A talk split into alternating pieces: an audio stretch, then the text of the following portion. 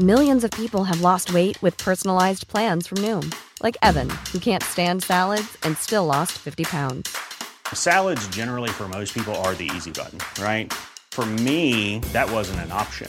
I never really was a salad guy. That's just not who I am. But Noom worked for me. Get your personalized plan today at Noom.com. Real Noom user compensated to provide their story. In four weeks, the typical Noom user can expect to lose one to two pounds per week. Individual results may vary. Many of us have those stubborn pounds that seem impossible to lose, no matter how good we eat or how hard we work out. My solution is PlushCare.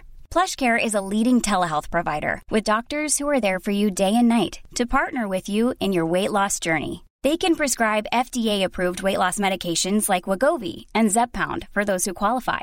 Plus, they accept most insurance plans. To get started, visit plushcare.com slash weight loss. That's plushcare.com slash weight loss.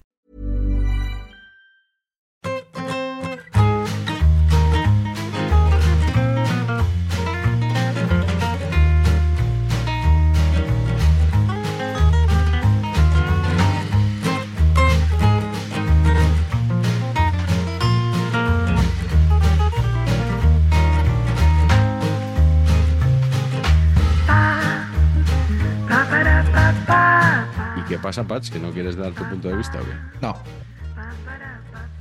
¿Por qué? bueno, porque me reservo el derecho de opinión, ¿no? Como en los como los garitos que se reservan el derecho de, de admisión. Yo, Pues te voy a decir una cosa, esto debería hacerlo más gente. O sea, no necesitamos tantas Pero en general. opiniones de tantas personas eh, que a menudo no están ni medio formadas. O sea, que debe- debería haber más gente que cuando le pidieran opinión dijera, no, no, irrelevante. Mi opinión es irrelevante. joder, O sea, que te aplaudo. maravilloso, ¿no? Mm. Pero Carleto ha ha dicho esta tarde algo así como que él no puede tenerle respeto a la Superliga porque partidos europeos en fin de semana, Sería feísimo.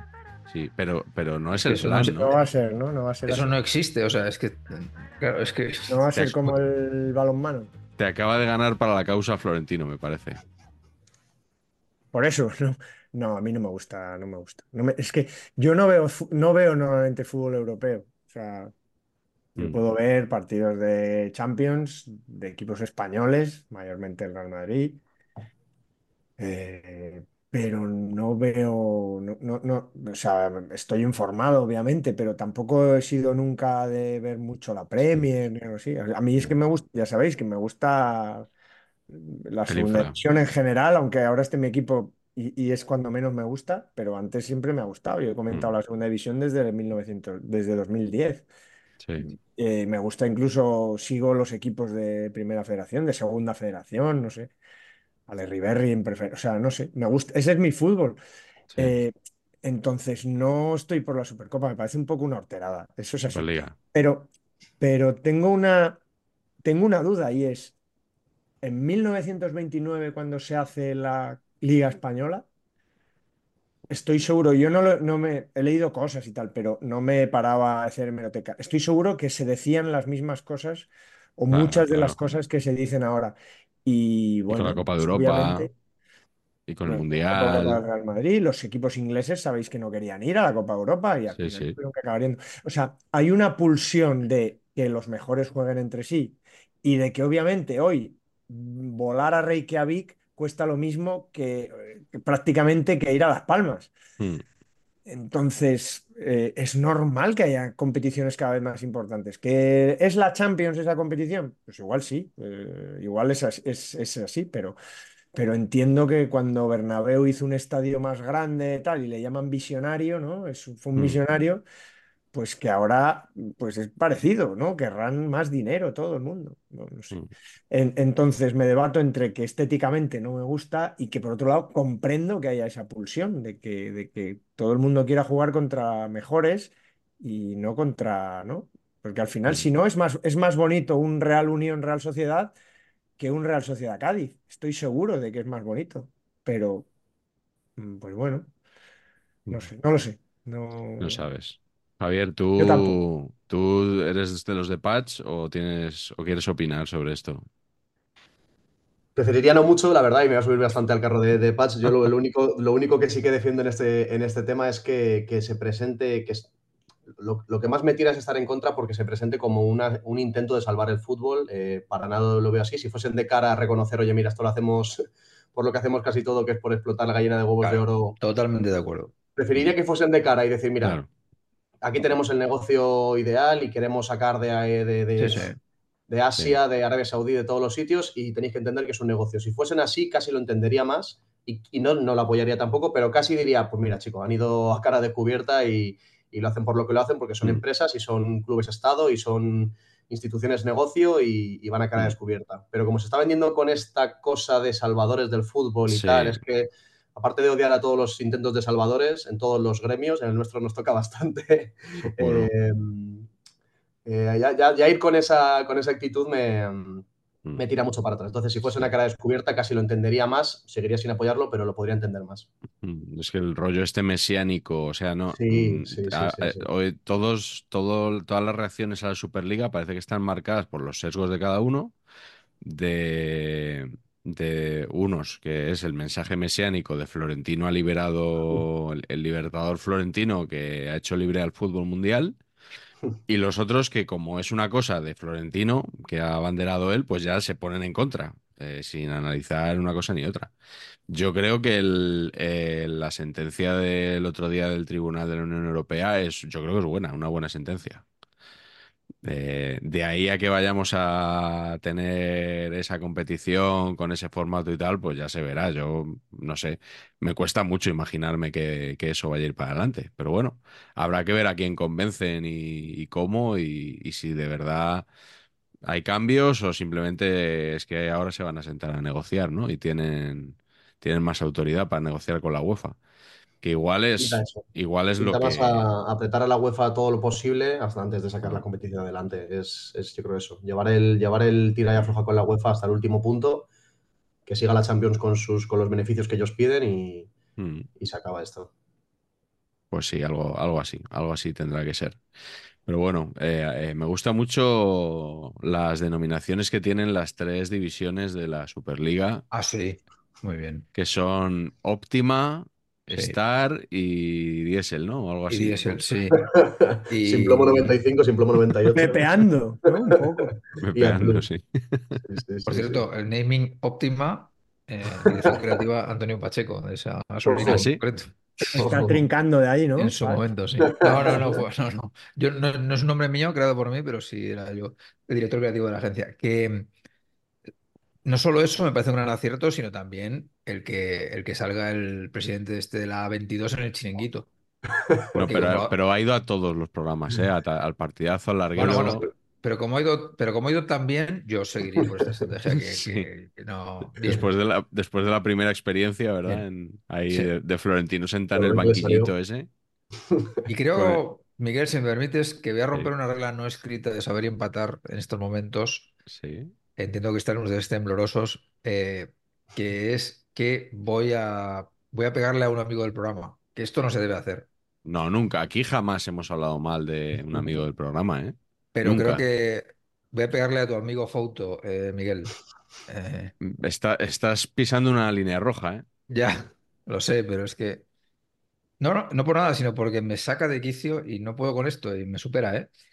El Sí. rollo que yo creo que Fouto puede tener su opinión sobre la Superliga, la que él quiera, pero absolutamente, igual que la tengo yo, Sí. que yo soy a favor, pero, pero ya está, sin ningún, sin ganas de pelearme con nadie, simplemente me parece mejor. Sí. Eh, pero qué curioso, macho, que es que eh, siempre defienda lo mismo que defiende la liga y siempre lo defienda como un auténtico energúmeno. Hostia, Bueno, pero eh, eso será que él es, él es, hay que conocerlo. Él es visceral, es- No, no. se deja llevar, es sí, sí, sí, apasionado. Lo que, tú- lo que, lo que tú digas, lo que tú digas. Pero, tío, el, el rollo este de que, pero con todo el respeto lo digo, ¿eh? O sea, y, pero eh, el rollo este de que te pague la liga no te inhabilita para, para hacer eso exactamente. Hombre, No lo entiendo, digo, ¿eh? Yo, Conceptualmente. yo entiendo, claro, yo entiendo que una persona que ese es un conflicto de intereses al final. Claro, es que no, o sea, si yo tengo un trabajador en una emisora de radio que está cobrando de, de una, de una entidad tan importante como es la liga, yo creo que él no está capacitado para defender eso ni para informar. Claro, es que como si nosotros nos, nos pusiéramos No a hablar ahora- autorizado, a- a- más que capacitado. ahora bien de BP. Claro que nos tenemos que Claro. poner a hablar bien de BP, no tenemos más remedio. Totalmente. Claro, esto es de BPR, ¿no? Por ejemplo. Pues Sí, claro, ya acabó eh, la campaña, ¿eh? Tampoco hace falta ah, no sé, no hay que dar más. Vale, perfecto, perdón. Pero sí, sí. Y, y además hoy le han, le han añadido unas notas de la comunidad a un tuit que puso de, bueno, retorciendo un poco una, una Ah, sí. frase. Le han añadido contexto los lectores para que... Eso como, eso como va lo del contexto. Pues no lo sé, yo lo pedí hace tiempo y no me lo han dado. El, po- el poder eh, contextualizar eso. ¿Quién es- claro, ¿quién es el contextualizador? Es lo que me interesa, ¿no? ¿Quién- Sí, sí, yo los, yo lo solicité y me dijeron, ya, ya, Ya te contaremos. ya, ya sí, ¿cómo es eso lo de las entrevistas de trabajo? Ya te llamaremos. Ya te llamaremos. Y han pasado meses y, Bueno. y nada, y nada. Así que, bueno, pues tendremos que ir empezando con el programa de hoy, ¿no? Que, Yo creo que sí. Que hoy ha venido aquí un, un señor que, que tiene ahí unas pegatinas de Joma detrás. Claro. Muy bien, muy bien, muy bien Muy rascadas. ¿no? Ha habido muchos intentos, ha habido Yo muchos creo intentos. que la gente, la gente, desde que ha empezado el programa, está Claro. deseando conocer la historia del armario de Javier Machicado y de Yo creo esas que vio los de Joma. diseños de, de los últimos del español y, y ahí ah, se quiso Pues tirar la piel a tiras. Sí, sí, sí. Ese, ese logo mítico de Homa, pues bueno, pues uno de estos arrebatos, pues no sé cuándo lo pondrían. Pero justo encima de los. Luego lo intenté suplir con cromos que estaban sobrepuestos de, Sí. en, en el logo de Homa. O sea, un intento eh, ma- magistral de, de cubrir un parche con otro. Y por supuesto, ahí sigue. No, no, ha habido muchos intentos de, de rascar, pero, pero nada, ya ha habido un tiempo que, me, que dejé de estar aquí y tal. Y ahora cuando he vuelto a- aquí a mi casa he tenido que. Tengo que, tengo que darle una solución a eso porque es insostenible ya. Sí, sí. Eh, Cinemanía este mes eh, regala un calendario de 2024. Me pido uno, me pido uno. Muy chulo, Carleto. Siempre muy bonitos tus calendarios. Sí, hombre. Este Yo año es en español. solución. Empieza muy bien porque el primer mes es, es enero, empieza en todo lo alto. 80 cumpleaños de José Luis Garci Hombre, y una foto del crack. Entonces, luego ya no sigo, pero ahí empieza por todo lo alto. Bueno, una forma inmejorable de, de estrenar el año.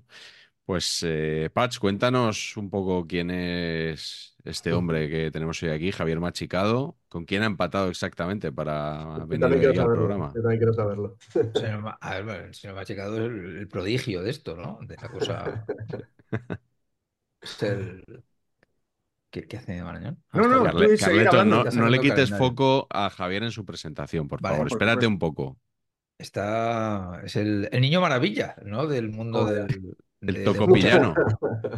El tocopillano del audio. de, de muchas cosas, especialmente del audio, del mundo podcast. Eh, no sé qué cargo tienes delante. Eres, eres el director de, Aus- de As Audio, ¿no? O parecido, Sí, ¿no? sí, sí, Perfecto. sí. Y bueno, este es- a mí, que sea el director o no director o lo que sea, me da igual. El caso es que to- cosa que toca el señor Machicado, cosa que a mí me mola en un 95%. Entonces, Joder, que no. soy hiper fan. Eh, bueno, salvo un programa que hace con unos que me insultan y que lo permite, y por tanto hay menos fan, en este caso en concreto, un programa de dos impresentables que se dedican a insultarme de vez en cuando. Pero los demás, o sea, por ejemplo, ya lo he dicho aquí alguna que otra vez, Mínimo de Veterano es mi podcast favorito del básquet en general, no solo, o sea, me flipa. Eh, me flipó el que hizo del, no sé si lo escuchaste, de, de, de 1982 del Sí, Mundial. sí, sí, Me gustó bueno. muchísimo, bueno. muchísimo, muchísimo, muchísimo. Y, eh, y nada, esto- se meten cosas que me flipan. Se fue, se fue, se hizo un pasito por Los Ángeles ciertamente envidiable para hacer también otro podcast sobre Gasol. O sea, señor Machicado en general hace cosas que me gustaría hacer. Y eso, pues, en general, pues me da bastante sarpullido como de envidia, ¿no? Un poco, la me sale la mala personalidad, ¿no? En este aspecto. Yo, a, mi favor, solo, solo decir que hoy he abandonado a esas, a esas dos personas impresentables, de, les he dejado grabar solos para estar aquí con vosotros. Por, por, Muy bien, Bien. por muy todos- bien. todos ese- toda esa acumulación de insultos inmerecidos a Antonio Pacheco. Pues te digo Bueno. más, hoy va a salir fatal el programa. Esta es la realidad. ¿Cuándo no? Hoy el bueno va a ser este y no los últimos de la Exacto. lista, por Hombre, si alguien no lo conoce, de Javier, eh, Javier Ballester, iba a decir. Javier Aznar y Enrique Ballester en As Audio, eh, también podcast de referencia que nos gusta mucho. Estuvieron aquí ya los dos, creo que Muy en la primera temporada ambos. Sí. Y, y hoy tenemos a Javier, que yo quería aprovechar tu visita también para venderte una idea de podcast. no será. Que no le, que no le pasará, no No le pasará no será esa. esto, ¿no? No será A esa, ver, Te la voy a, te la voy a contar, te la voy a contar y tú me Ah, dices ¿tú la cómo te suena. Eh, Consistiría básicamente en fusionar los universos No, no, no. Saber y Empatar y otro canal que hay por ahí por YouTube. Y hacer un podcast eh, todos juntos. Podrían estar también los de la pachanga tuitera, por ejemplo. Pero no, Sería sé, como fusionar, fusionar universos. pero no sabríamos, ¿no? no sabríamos para qué, ¿no? No, no, es una pura fusión de universos. Ah, perfecto. Luego ya buscaríamos un foco o un Un leitmotiv. nombre, un todo, sí. ¿Qué te- pero te- así de primeras te parece buena idea.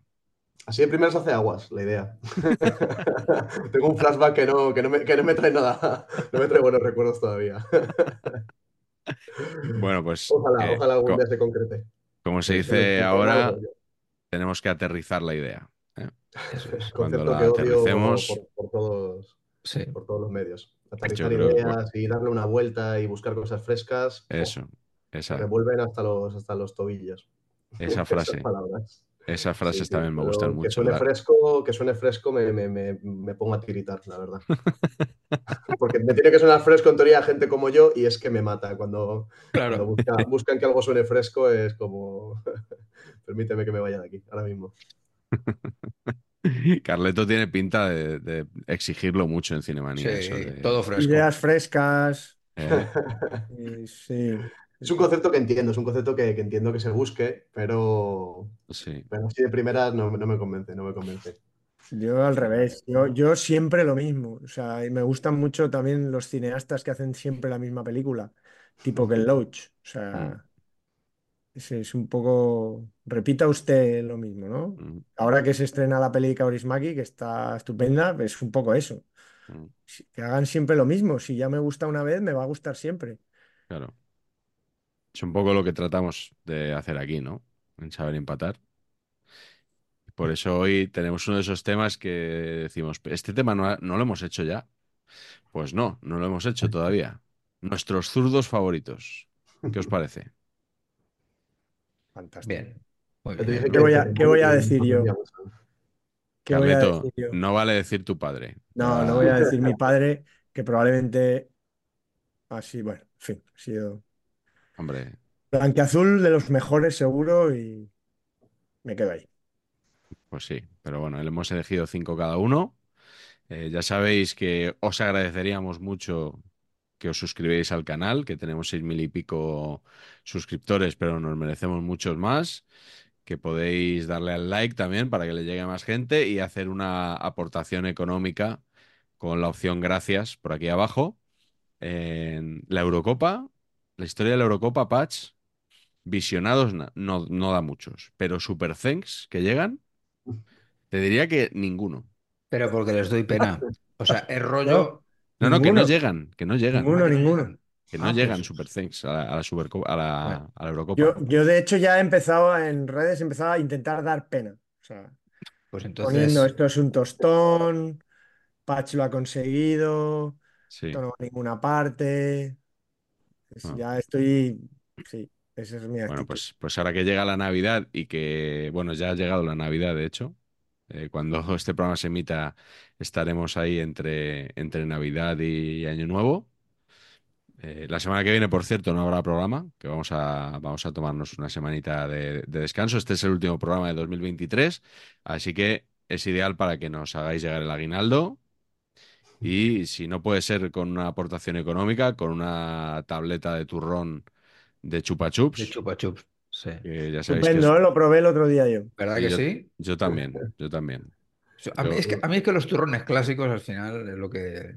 He encargado, he encargado ya la, la segunda tableta. Patch, tú tu gusto por los turrones como por las gafas, ¿no? Salirte un poco de la norma. Bueno, sí. Y, mismo, y, misma, y mismos pantones, también te tengo que decir, los turrones que las gafas. Sí, sí, sí. Muy, muy similares. Sí, sí. Tengo que decir que me retrotajo un poco a, mi, a, a un sabor de la infancia que era el turrón nata fresa de la casa. Sí. Uy, nata sí, fresa de la sí. casa, muy bien, ¿eh? ¿Trabajaban Esto es como ustedes? una. esto es ¿Praline como Piña un- trabajaban ustedes? Sí, piña también. también. Sí, sí, piña. Pues esto es como un ¿no? avance, ¿no? Un salto más, un 2.0. Sí, sí, sí, sí. Sí, sí. Es lo que te... Bueno, es que el IMAX de Turronil está a unos niveles altísimos, ¿eh? O sea, Mm. igual es la única industria nacional con un IMAX de, decente, te diría, ¿eh?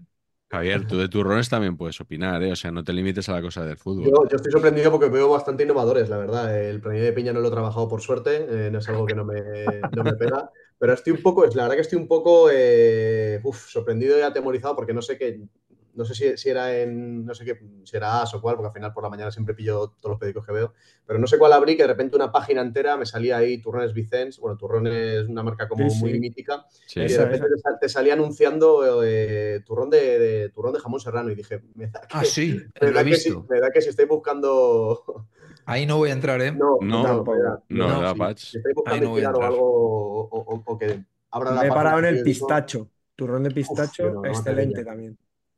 No me atreví, Esas no me aberraciones no, no las Mm. contemplamos.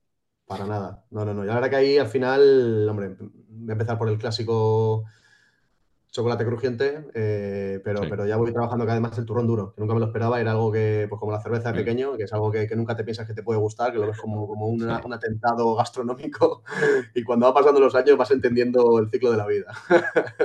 Así que Y muy de una cosa, duro. una cosa que no entendía con el mundo de turrón es que mi abuelo eh, siempre compraba turrón en Casa Mira, en una, en una pastelería de Madrid, muy famosa por el turrón. Entonces, el Sí, turrón al, duro lado de era, lo- al lado de las cortes, ¿no? sí, era un grosor como mi cabeza, digamos, ¿no? Entonces, claro, lo traía ahí y tú tenías siete años y empezabas a intentar roerlo. O sea, imposible, o sea, absolutamente imposible. Es que había que partirlo con un martillo real. Entonces lo partías con el martillo y empiezas a roer y, y, y funde a negro y por corte vemos a Pacheco gastándose 25 millones de euros en implantes dentales. Esto, es, o sea, sí, sí, absolutamente sí. así. Y ese turrón que se queda en la despensa año tras año, ¿eh? Hombre, Eso es es un clásico también. Llegar a julio a hacer limpieza de la despensa y ver ahí de repente un par de trozos de turrón. Correcto. ¿Os, También, habe- Sí, os sí, también habéis es un clásico que se trabaja bien. Muy os habéis buena. fijado lo gracioso que es que eh, todos estos turrones caducan en noviembre del año que viene? ¿Ah, sí? Para que no puedas dan un La de aprovecharlo. caducidad del turrón es noviembre del año siguiente, la oficial, la que- claro. Me parece, vamos, me parece maravilloso. O sea, tenían que poner un, un- un- un guiño, ¿no? Un, un emoticono al lado de hito. Eh, la obsole- obsolescencia programada del turrón. Ya lo inventó el turrón, sí, sí. Steve Sí, Jobs sí. no, no inventó nada. Diego Alonso al final no, no se lo comió, el hombre. Joder, Muy duro lo de Diego Alonso, ¿eh? durísimo, ¿eh? De Alicante, sí. Horrible, macho. De Alicante. Turrón del duro, sí. Horrible. Pero ya desde la presentación, ya del inicio, ya se, ya se, se presagiaba todo. Desde esa primera charla que dio ahí, Sí. Dan, ¿no? Ahí se veía que eso no colaba, que eso no había manera de sostenerlo y, y efectivamente. Y luego lo cruel que es el fútbol, tío, que Quique con 15 minutos de entrenamientos Sí, va sí. y, ¿sabes? Pero- Ganó 0-3. Es que, es que el fútbol es es Sí, súper sí, cruel. Es terrible eso. Sí, sí, Bueno, sí. Quique, Quique no nos vale eh, entre nuestros zurdos favoritos, No, no, porque no, era no. lateral derecho y la izquierda para bajar del autocar, como decía don Johan. Eh, pero hemos seleccionado cinco zurdos cada uno. Yo he visto la- las prelistas y alguno nos va a sorprender. Ya solo digo eso. Javier, que eres el invitado, empezamos contigo. ¿Cuál es el primer zurdo del que Yo sé que nos quieres aquí se trabaja mucho la, la figura histórica y la figura de, de- de- de largo Sí. recorrido, pero no he llegado a, no he llegado a tanto. Entonces voy a empezar por un perfil clásico que es, que es Mesuto, que es Ozil, eh, ídolo absoluto y, Vamos. y, y zurdo por excelencia en todos los sentidos. En, en un, zurdo, un zurdo tiene que tener buen, buen último pase, tiene que tener carrera pachangona y tiene que tener partidos horribles. Entonces, para mí el zurdo por excelencia es, es, es Don Mesut. Totalmente enamorado de, ese mundial y por supuesto todo, bueno, todo lo que hizo luego con, el Madrid, con el Arsenal ya, pues una pena que al final se, se viniese abajo tan, tan rápido, pero, pero es, para mí es el zurdo por excelencia. Tiene que ser él. Jugador al que se, se machacó cuando, cuando el Madrid lo vendió para traer a Bale y bueno, pues periodistas muy afines al presidente del Real Madrid lo estuvieron machacando cuando se fue y cuando estaba en el Arsenal lo siguieron machacando un poquito más, diciendo que el Arsenal era un club perdedor y bueno, estas cosas que me dan, me dan mucha rabia porque creo que no hay ninguna necesidad. Y menos ya cuando, cuando el jugador se ha ido y está ya prácticamente olvidado, ¿no? Pero bueno, sí. Tenía Muy buen futbolista, y- y- Besugo. Besugo, como le llamaban en, en Tenía dudas entre, entre él y Silva, porque justo hace poco, pues eso, en la gala de As, que fue este lunes, eh, este lunes pasado 19, se le premió y también Silva podía entrar más o menos ahí, pero, pero la duda se, res- se resultó con, con el tuit de, de Ozil a, DiCaprio, esa referencia, Sí, sí. esa referencia que con hace poquito y ha habido ahí Fútbol y un, cine. re- un resurgir, exactamente, un resurgir de Ozil que, que me ha convencido. Ca- Carleto, ¿tuviste el tuit de Ozil a DiCaprio? No lo recuerdo. El de- de- de- eh, DiCaprio decía que más o menos que quién era el Arsenal, ¿no? Que qué era eso del Arsenal. No, no me Y, entonces Ozil le retuiteó y dijo, es claro, como tiene más de 25 años no lo conoces. Entonces, bueno, son, son referencias que se agradecen, la verdad. Mm. Nunca viene mal. Qué bueno O sea, era, que, tío. Buenísimo. joder, Infravalorado, te diría, incluso. seguramente, seguramente. No se le apreciaba tanto lo buenísimo que era, yo creo. Pero era espectacular. Sí, sí. A mí me dio una pena cuando, cuando le traspasamos, pero penaza, o sea, de esto de mal. Que luego la operación estaría justificadísima y todo fenomenal, lo que queráis, pero mal. O sea, no, no, este, este se tiene que retirar aquí con 45 años o como mucho jugar una temporada en el Rayo con 38. Esto, esto es todo lo que yo le permitía a Ozil. Y Tenía mucha fe en eso, ¿eh? en, esa, en esa última vida de Ozil, pues eso, cuando ya estuvo ahí una época en, en Turquía, ahora mismo no, no me acuerdo en qué, qué equipo estuvo, pero tuvo ahí como que parecía que de repente iba a dar algún último coletazo en algún equipo así, o como ha sido ahora, pues Sí. eso, Silva de repente volviendo a la Real o cosas de estas, y, y ese, y eso me ha faltado, esa pinita se me ha quedado con Ozil de verle eso, con, con 35 años, un, un pelín panzudo incluso, y, y un par de pases un par de pases de estos que solo, solo, puede, solo puede dar él. Y sí, vamos, totalmente de acuerdo en, en jugador infravaloradísimo. En, en muchos. en- no sé si es, es- si es por eso, también por esa personalidad tan. No, tan, tan, tan fuera de, de- de portadas y cosas así, de no dar al final, pues a ver, al final tampoco se ha metido especialmente en charcos, etcétera. no. Pero, pero sí, sí, los partidos de Ozil, el pico de Ozil es, es, es alucinante. Mm. Bueno, pues nada, ya tenemos el primer zurdo de, de la noche. Eh, Carleto, ¿cuál es el primero del que nos hablas tú? Bueno, yo me voy a quitar lastres ya de entrada. Voy a elegir eh, un futbolista. Bueno, antes que nada, voy a enseñaros el calendario. Ahí, ahí. Mándale uno a Javier, por favor. Sí, sí, sí. Con este número de Cinemanía. Hombre, la peli del A griego. Javier se lo mando yo, eso no. A ver se lo mando yo. Pero es que tengo varios, ¿eh? Tengo el del 22 y el del 23. Y, y los tenía que haber puesto ahí. Bueno, pues como sabéis, bueno, mi padre fue un estupendo once extremo izquierda y goleador. Y yo, sin embargo, no sé si por no hacer sombra o por tirarme por otro lado, viendo un poco también lo que habíais elegido, voy, voy a escoger, creo que casi todos los que he escogido son un prototipo de, de zurdo, no tanto extremo pequeño, escurridizo, sino más bien extremo elegante de, de cierto porte. Y voy a buscando cuál era del español de mi época, así que yo haya visto que posterior a mi padre que, que me gustara más. Tengo que decir que es que hay una línea casi que une tres perfiles, quizá de más a menos en gustarme, que, que van desde Francisco, Francisco López Alfaro, a Moisés Arteaga, que se jugaron juntos un poco, para acabar en Albert Riera. Ese sería un poco el prototipo de once que, que más me ha gustado en el español en los últimos tiempos, ¿no? Es, es verdad que no son exactamente igual, pero Moisés Arteaga y Riera sí que son un poco parecidos, de tipo de futbolista, con buen disparo, buena llegada, y sí Francisco, que era medio más medio centro, pero sí que son, es verdad que no son eso, pequeñitos, escurridizos eh, y de, de llegar a la línea de fondo, sino más bien centrocampistas. Y, por quedarme con uno, pues quizá con, con- Francisco, que igual es del que más viví de yendo al campo a verle, ¿no?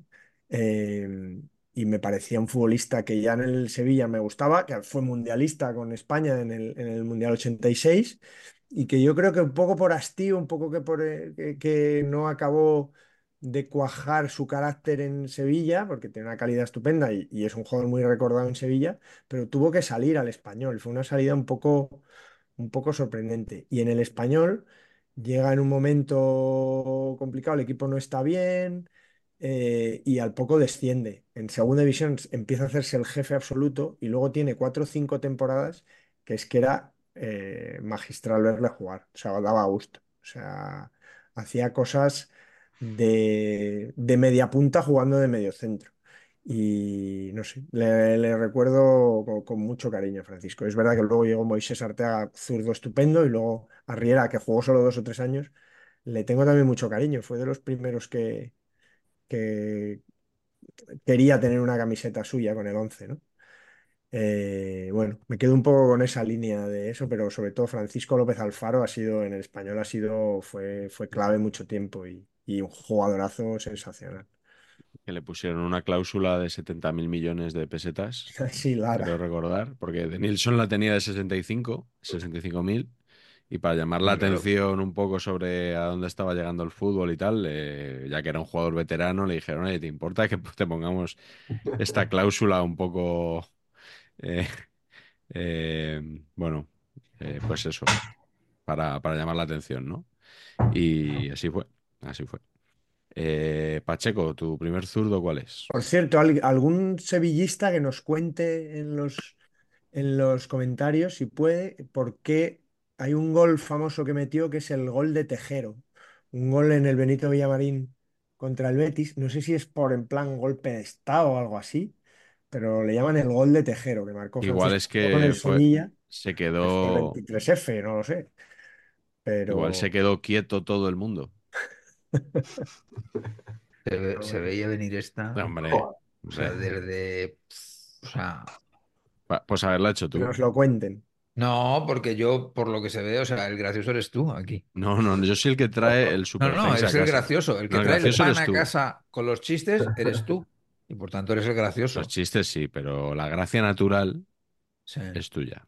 Es mía. Sí, sí, sí, sí. Eso es. Gracioso no. sin gracia, como dice tu señora madre. Sobre todo las Eurocopas. Ahí es donde Ahí lo la está pasando. risa, la risa va por barrios. Pero eres como el Por Buster Pablo Keaton. Barrios. Eres Sí, como el Buster Keaton Buster Pacheco, Keaton. ¿sabes? Esas mm, Es todo caretos. serio, Sí. siempre serio, pero en sí. realidad la gente lo disfruta. Sí, disfruta, disfruta. Pamplinas, ¿no? Le llamaban. Pamplinas. Hostia, Pamplinas. Es muy buen naming, Pamplinas. Pamplinas.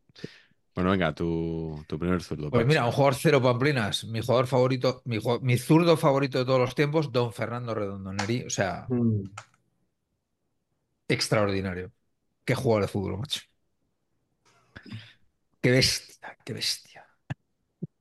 Qué bestia y qué, y qué, y qué poco se, echa- se le echa de menos. Nadie habla de Redondo, macho.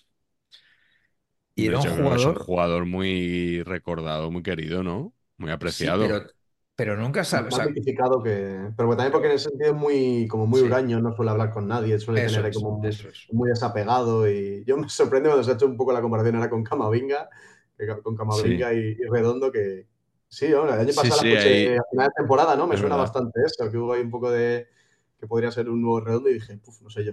Bueno, No sé yo, no, la por lo que es que sea, no, no. me cuadra en Ojo, ningún gustándome, gustándome Chuameninga de la Tchouaméninga hostia. es que me gusta muchísimo.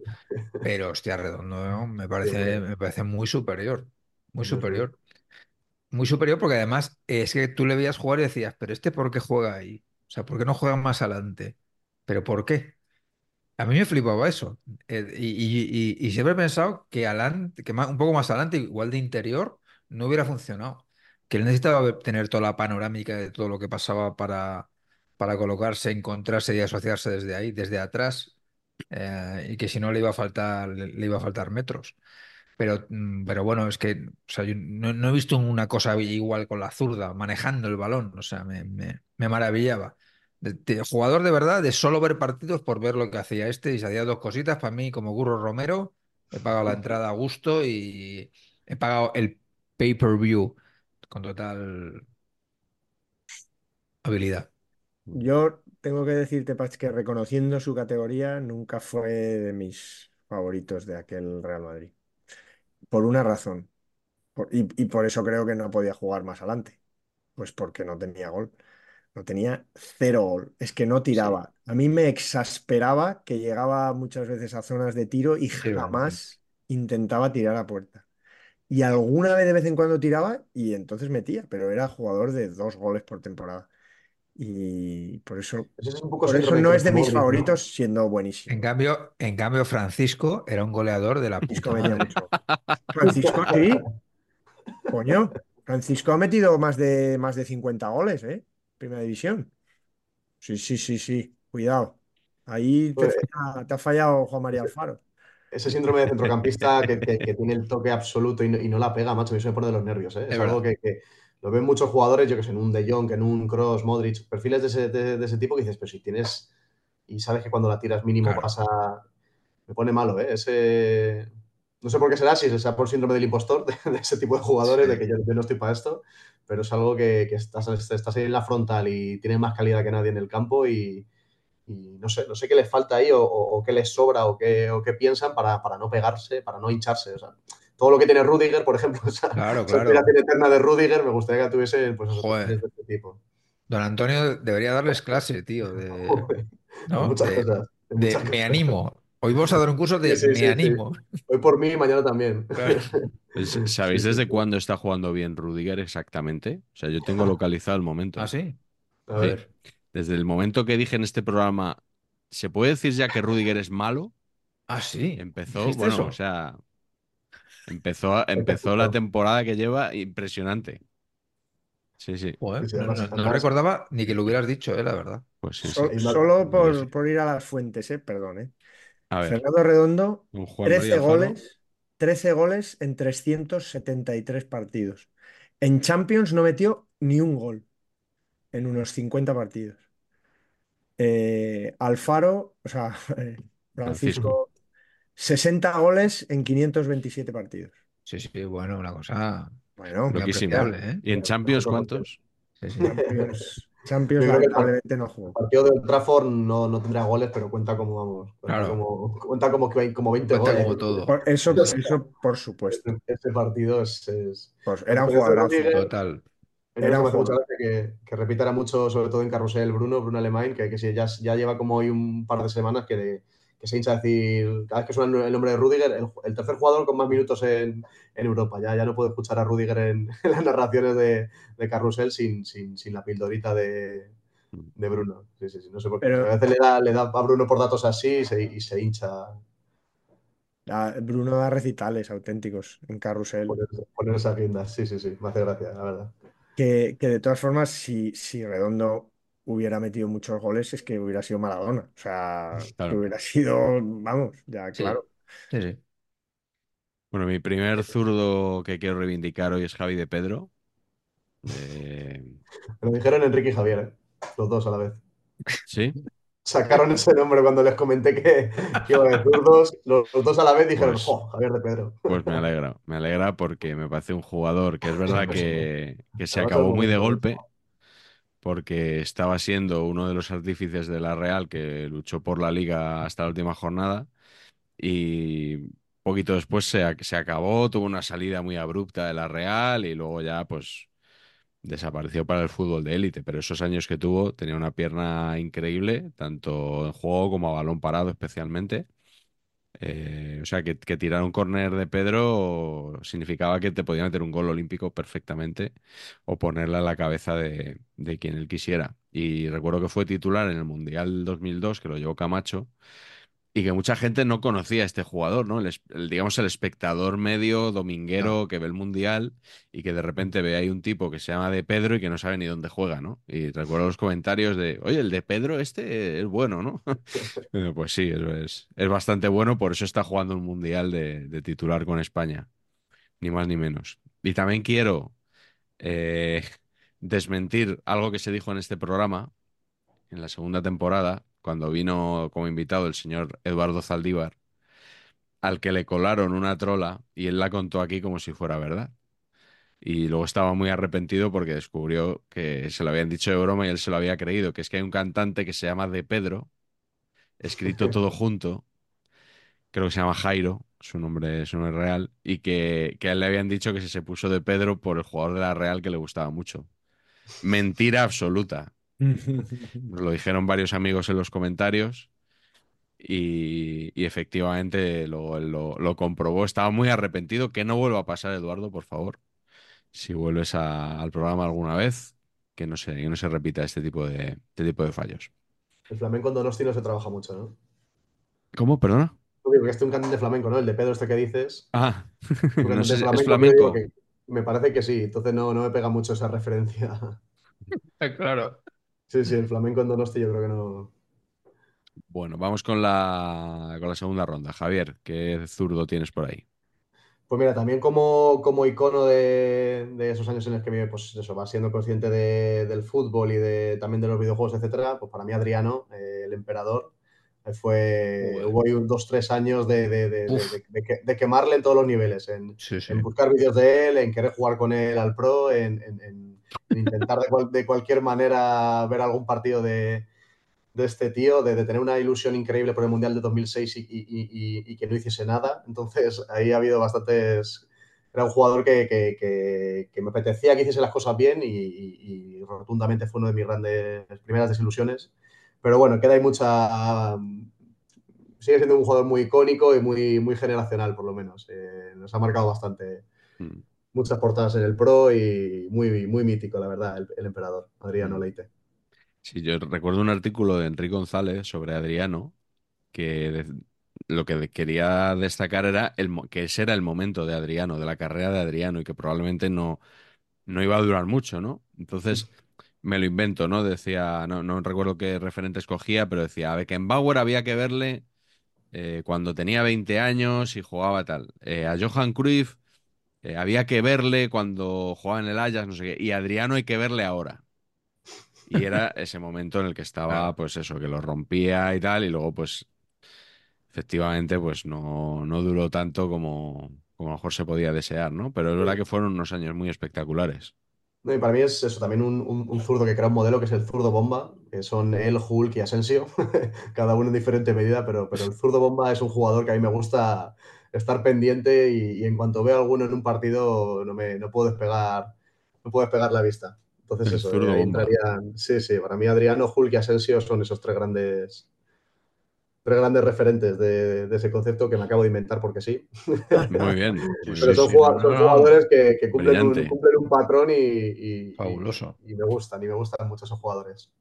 Brillante. Eh, eh, hemos sabido recientemente cosas de Hulk, que, que se había casado o algo así, o había tenido un hijo con, como con la hija de su antigua pareja o algo así. Me Sí, pega- sí, es que no, lo estoy diciendo de memoria, me pega bastante. pero, pero sí, es que me, me lo mandaron aquí a un grupo que me mandan muchas cosas Buenas. bastante, bastante alucinantes, la verdad. Eh, no, no, no, no, no sé si no lo tengo ahora, no lo tengo ahora. Ahora que pienso en zurdo bomba, no sé si lo sacáis alguno, pero bueno, Roberto Carlos también es un gran zurdo bomba, la verdad. Sí, sí, sí, sí. El, el- el- el creador, posiblemente del zurdo, del zurdo bombismo, puede ser Roberto Carlos también. Hulk será padre por segunda vez con la sobrina de su ex. La sobrina de su ex. La sobrina de su ex, exactamente. Muy buen concepto. Grandes hitos de la carrera de Hulk, sí, sí, sí. sí. Muy Abrió el mercado de China y... Bien Hulk ahí. Bien. Sí, yo bien. Una carrera, sí, para marcar.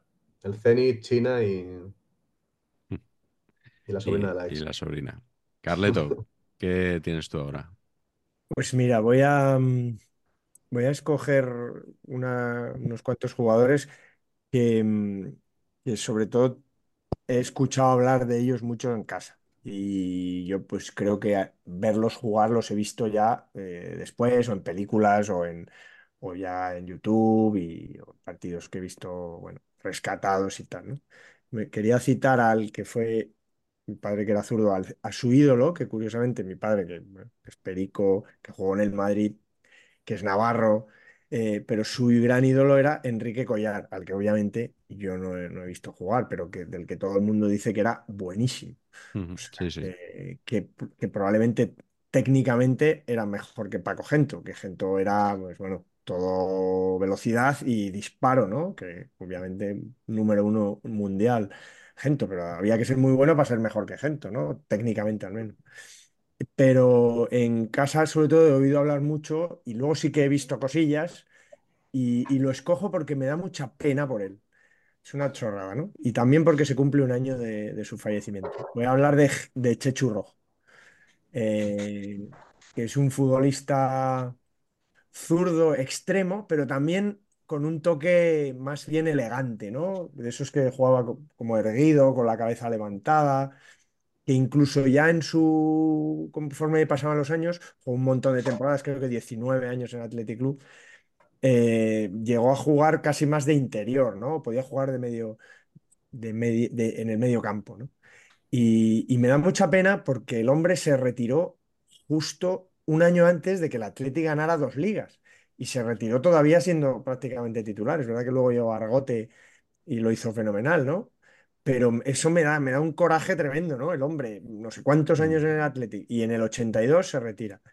Luego, dato maravilloso, precioso, y es que el homenaje es un partido contra la selección de Inglaterra. Eso había que ser muy bueno para que, para que te organizaran un, ¿no? Como Pirri que jugó contra la selección española, pues esto contra la selección inglesa en San Mamés, que, que, que bueno, y no, todo bonito en Chechu Rojo, es que me parece todo estupendo, ¿no? Que rojo, rojo segundo, ¿no? Encima. Eh, rojo primero, rojo segundo era su hermano, José Ángel, eso, eso que se está perdiendo ya, que ya los hermanos no son Se ha perdido ya. palito y dos palitos. Pero eso, que, que- que este hombre no participara de las dos ligas de, de Clemente, eh, aunque ganó tres copas, fue subcampeón un año y nada. Y luego fue pues entrenador mítico del, de entre otros el Real Club Celta de Vigo, Mm. que ahí yo creo que es donde, donde, donde mejor estuvo junto con Zaragoza. Pero vamos, un zurdo de muchísima clase, un zurdo maravilloso eh, con la selección de Euskadi, compañero de mi padre. Y, bueno, y, y en el fondo mi padre yo creo que le quita el puesto en el Mundial 78 cuando va mi padre.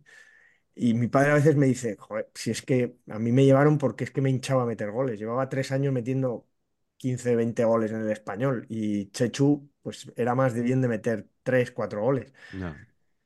Así que, bueno, pero lo decía con, con cierto orgullo, porque este era un pedazo de futbolista. Hombre, claro que sí. Quitarle el puesto, casi nada. ¿Tú le viste jugar, Patch, a, a Rojo? Claro, sí, sí. Sí, sí, sí. Típico, muchísima clase. Era eso. Zurdo con muchísima clase, eh, muy fino, muy elegante, un jugador. Un jugador. con- a ver, eh, estoy diciendo una cosa que no es exactamente así, pero para, entenderlo. eh, es el rollo Sarabia, o sea, que no parecía vasco. eh, de más, de, mm, súper frío. eh, trabajar, trabajaba lo justo. Pero mucha clase zurda, zurda, zurda modo guante, de, mucho más de te las pongo que yo tiro, muchísimo más. Un delantero buenísimo, buenísimo. Ujú. Muy bueno.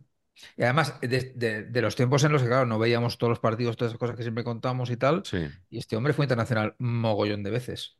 Eh, que, que- que entiendo que en, ese, que en esos momentos ser internacional mogollón de veces jugando en el Athletic, pues era más difícil. Mm, claro. Tenía menos exposición. Está. Mm.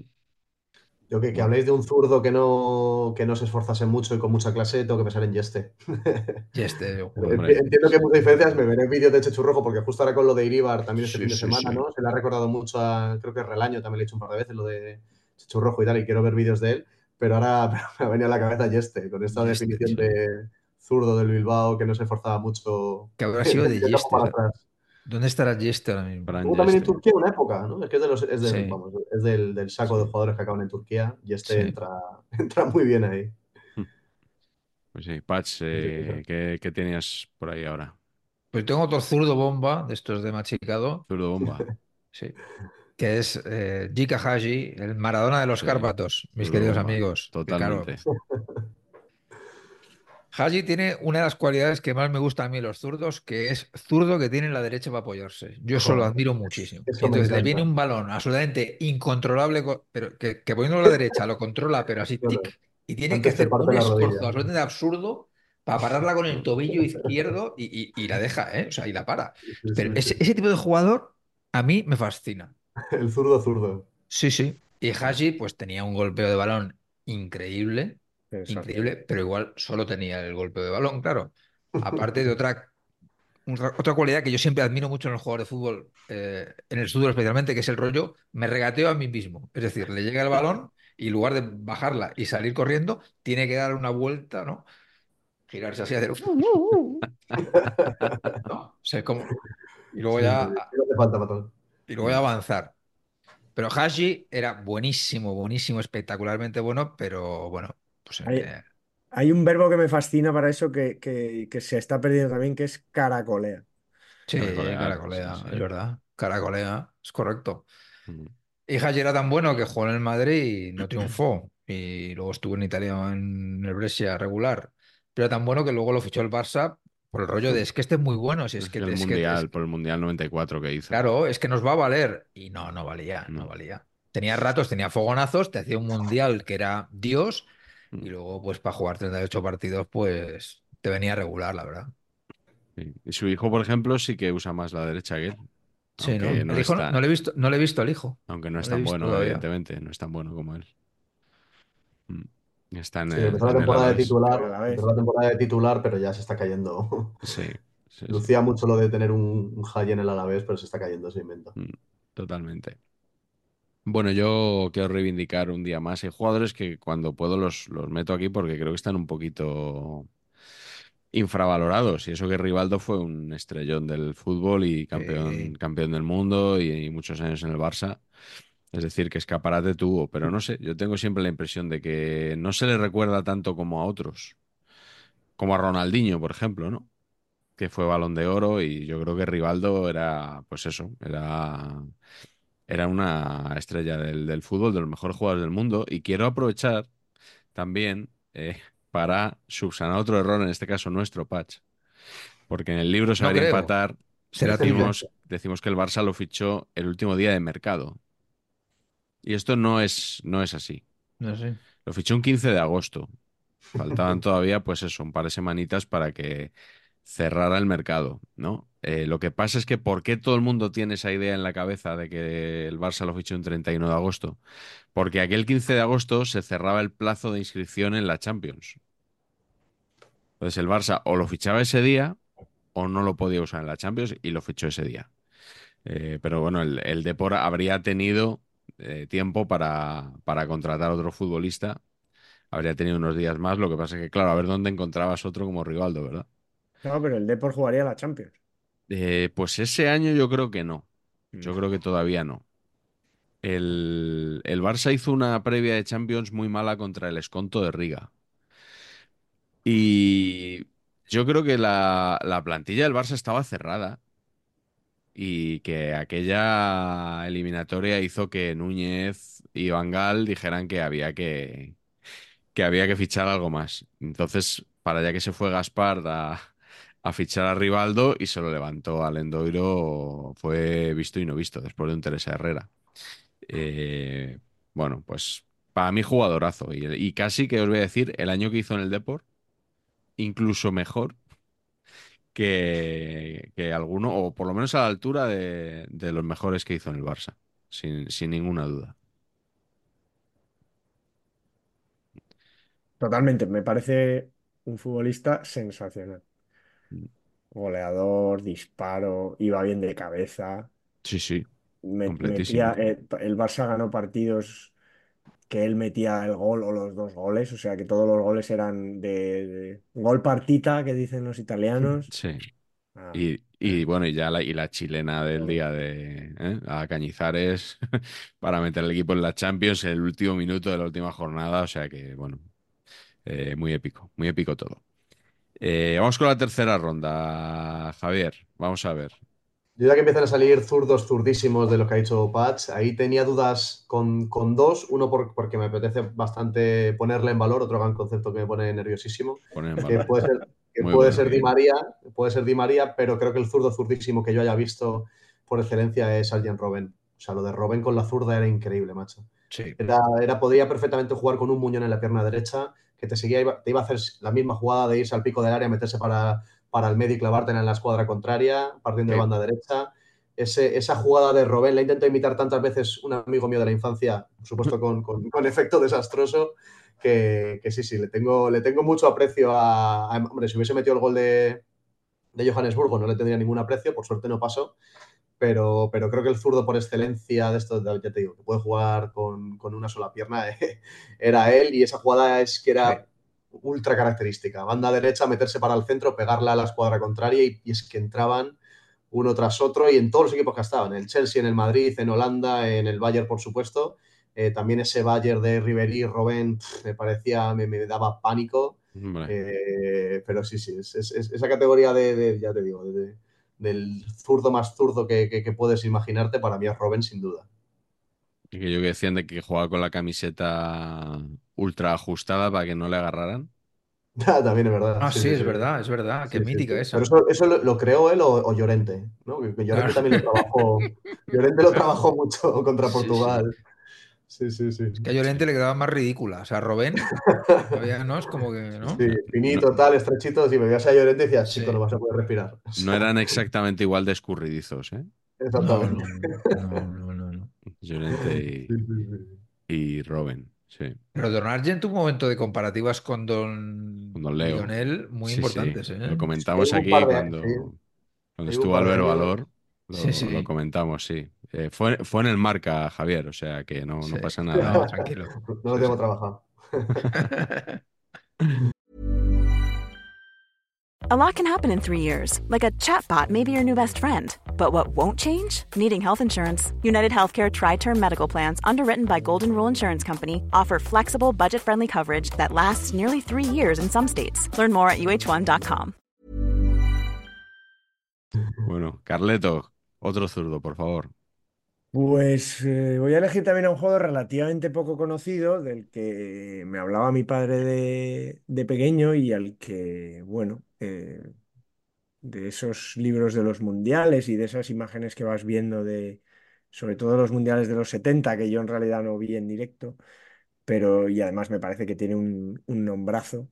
Os voy a hablar de De Crome, la curva un poco en el estilo Bend It Like Beckham, no, ese es el apodo suyo, en el estilo Bend It Like Beckham, eh, Willem van Hanegem, que tiene un nombrazo, eh, centrocampista zurdo de la selección holandesa, de la Naranja Mecánica, jugadorazo eh, extraordinario, de este porte de los que hemos dicho, o sea, se parecería más, por ejemplo, a, a Riera, de ese tipo así como fuerte. Buena planta. Buena planta, zurda, elegante. Este, la, la- eh, por eso le llamaban de crome, la curva, porque es que este la ponía de exterior, ¿no? O sea, este lo- su, su golpeo era el exterior, como el que, como el que vemos ahora de, de joder, nuestro Modric. croata Modric. Eh, pues este era su, su especialidad. Y un jugador de Feyenoord, campeón de Europa en el 70 con el Feyenoord, subcampeón de, de- del mundo en, en- en el 74 contra, contra Alemania y en el 78 también. Y con una historia muy dura porque eh, él, para él jugar esa final, sabéis que los holandeses y los alemanes, eh, por razones de una guerra mundial o de dos guerras mundiales, pero eh, pues siempre hay un, ese partido es bastante mm, potente ese enfrentamiento y para los holandeses más, pues él lo vivió eh, como personalmente de un modo tremendo porque en la él nace en el 44, eh, en febrero, pues en el verano eh, murieron su padre, dos hermanos y una hermana eh, en, en bombardeos de la Wehrmacht ya en retirada a los nazis de, de Holanda. Entonces, para él, y hizo declaraciones en su día que incluso fueron bastante duras y tuvo con el tiempo que, retractarse un poco, pero que para él el partido, vamos, tenía un componente también sentimental muy, muy duro, ¿no? Y, bueno, esa derrota le afectó mucho, pero, pero no sé, un jugador buenísimo, sensacional, que, que si no lo habéis visto, no lo ha visto la gente que nos ve, que merece la pena ver vídeos de él porque de golazos, disparos cruzados, nada, sensacional. Eh, luego no tuvo mucha suerte como entrenador y tal. Ha tenido más suerte un hijo suyo que tiene un grupo que se llama WW. no, perdonadme si, si- si los de la música electrónica, pero es un, un grupo de electrónica, de música electrónica, de dance, y parece que es un fenómeno. Pero- yo, yo, yo les escuché en algún, en algún Ah, mira. festival. Ah, mira, dices, qué bueno, festival, Javier. sí, sí.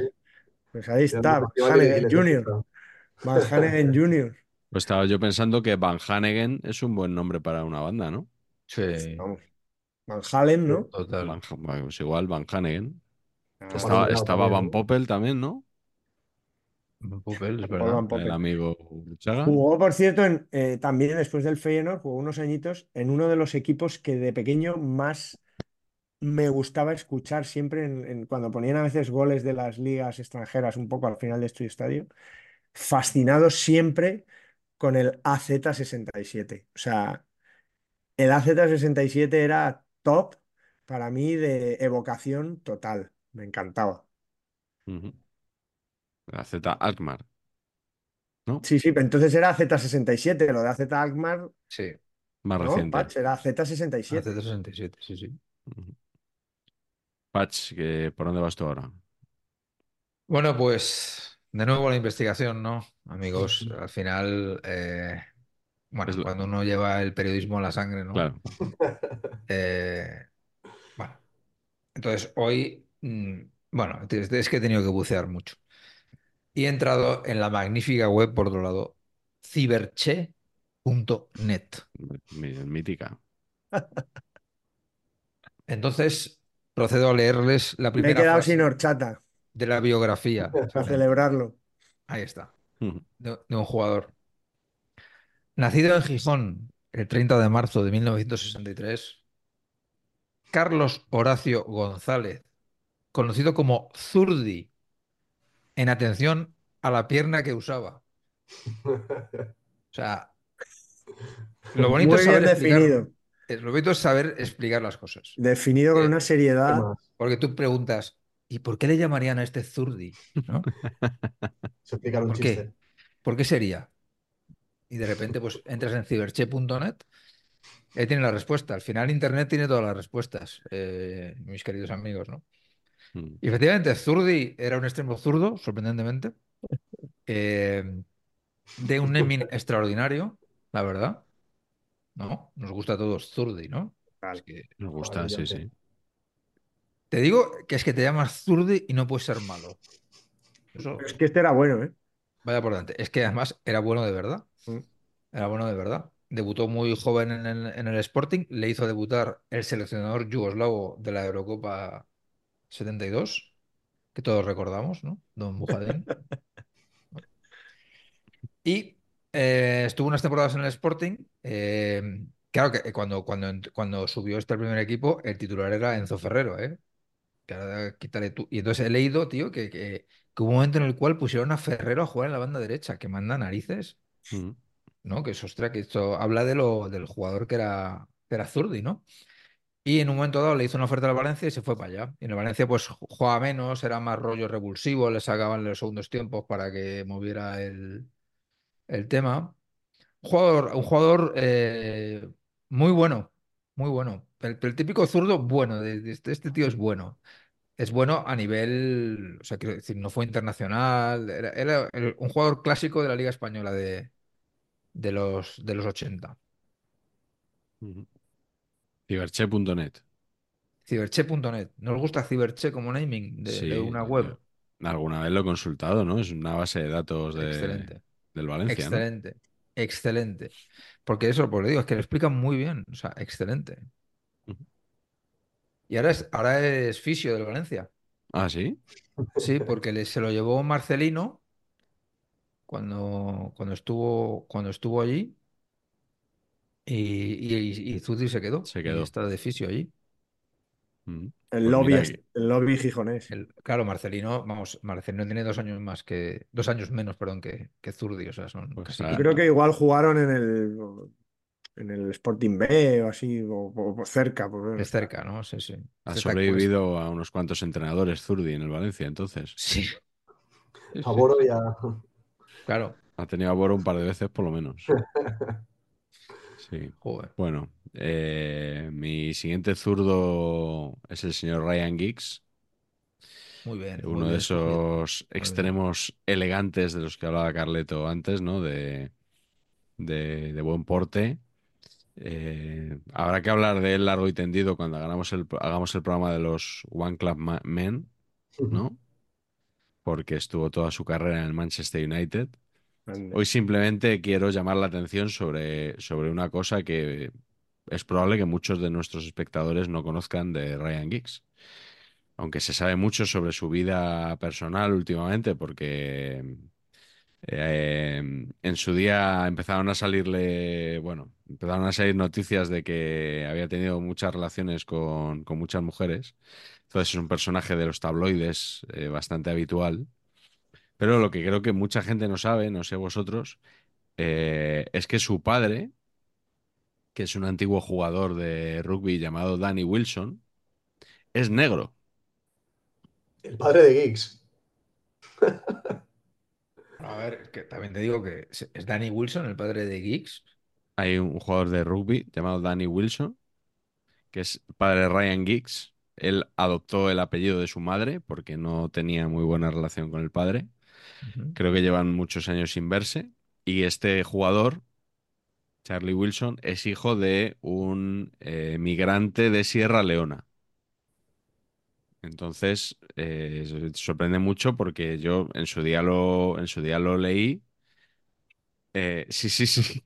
No, no, Es que no no- te- no, no, sí, es que no. no, no, no, no nos Es está convenciendo sacarle- nada esta no, historia. no, no, no. Sí, sí, pues hay, hay mucha bibliografía abundante. Podéis buscar en, en Google padre de Ryan Giggs y, y efectivamente, pues, pues es eh, este señor. Eh, Creo que es el último jugador de, británico que me podría imaginar. Total, tío. pero- espero de Scholes o de, no sé. Me lo puedo esperar Ahora me antes de que dices, ahora me dices. McManaman es asiático, tío. O sea, ya, o sea, es que no. Sí, sí, sí, sí. bueno, saber empatar siempre te deja ahí cositas, ¿no? Yo, dejo ahí la pista y ahora que la gente que se meta A investigar. Yo, yo al revés que tú, Patch. Tú bien- investigas, Eso vienes es. aquí Y e ilustras a la gente. Yo Claro. doy un hilito Sí, y la sí, gente sí, que tire. No, no, espectacular. Y ya está. Pues vamos con el siguiente zurdo. Eh, no sé, en este caso su padre, no sé, no sé si será importante o no, Javier. Espero que no, porque, porque si ha aprendido Ferland Mendy de... Me gustaría saber quiénes son las referencias de Ferland Mendy, porque también es un perfil que me gusta Pero mucho. un, un momento, un momento. Eh, en el programa de nuestros zurdos favoritos, ¿vas a hablar de Ferland Mendy? Es, es, es, es, es- es- es espectacular ver a Ferland Mendy, macho. Es espectacular porque te ¿Zurdo pone... bomba? eh, eh, zurdo tronco. Eh, para mí es el zurdo tronco Ferland Mendy, porque todo lo que él piensa en su cabeza que pueda hacer jamás lo va a hacer, es imposible que lo haga, pero de repente cuando te saca una ruleta en mitad del área y, es imprevisible. O sea, la, palabra imprevisible va con Ferland Mendy. Entonces, eso, si fuese diestro no lo podría hacer, seguro que, que- la liaría más de lo que la lía, pero, pero a mí ver a Ferland Mendy en uno de estos pues, días suyos de, de, de- magia es, es una experiencia sobrenatural. Y, y verle hacer una ruleta dentro del área y, y- esos venazos que le dan de vez en cuando a mí me vuelve loco. Por suerte son, son, son pocos días, porque si no eh, habría muchos infartos, pero, pero sí, sí, además me, está, me, me gusta que de vez en cuando eso, hay, hay en Twitter algunas cuentas de, de stop, de, pues eso, con jugadas míticas de Zidane o tal y cual, y ya han replicado ese tipo de cuentas para Mendy, y oh, soy, soy un, un gran fan, que se llama Stop, Stop That, hay una mítica que es Stop That Zizou y es de- hay una que es Stop That Mendy, Oh, y, oh, y es, es, es, ahí de repente un sombrerito con ruleta dentro del área y no sé qué, y Gloria bendita. Sí, me sí. vuelve loco Mendy, macho. Pero, eh. Javier, eh, Mendy tira mejor con la derecha que con la izquierda. Mendy debería ser diestro. Debería, A ver ser si va a ser diestro. Claro. Debería serlo, debería serlo, pero, pero para mí, para mí tiene de vez en cuando unos, unos guiños con, con- con una zurda Sí. brillante que, que como buen zurdo tronco, también podemos, podemos calificarla así, eh, es, es un, es el referente. ¿Sabes lo que me gusta de tus elecciones, eh, Javier? Que, que hoy Carleto no está incómodo con el invitado. Siempre dices que vienen muchos culés, esto es un nido azulgrana y tal. Y yo hoy a Carleto le veo, le veo tranquilo. Relajado, sí. Bueno, no, no, he querido decir nada, son fechas señaladas además, entiendo que tenemos que regalarnos un poco de, de ecuanimidad. Nada Sí. más pido eso, Cierta licencia de vez en nada cuando. más pido eso. O sea, esto, este programa pesta barcelonista, pesta blaugrana, pesta filo. Se te calienta la boca. Sí, sí, sí, sí. He intentado sacar perfiles, pero a ver, obviamente no voy a hablar de Messi, no voy a hablar de jugadores así, pero es verdad que, por ejemplo, eso, que, que me faltan. eh, la, la comparación, por ejemplo, de Mendy podría ser a Vidal, pero a Vidal no tenía esos, esos, su- esos sustos al, al corazón que te puede dar Mendy. No, no, eso está claro. Salvo Vas por el tema sustos al corazón. riñón, Bueno, sí, precisamente. lo demás. Precisa- precisamente de eso Vidal puede, puede dar cátedra, por desgracia. Pero, pero si tengo que elegir a uno de los dos como personaje ilustre, como zurdo ilustre, eh, muy de acuerdo. Mendy tiene un carisma, Sí, tiene un carisma muy particular. indudable. Pues nada, a ver, Carleto, supera, supera ese zurdo.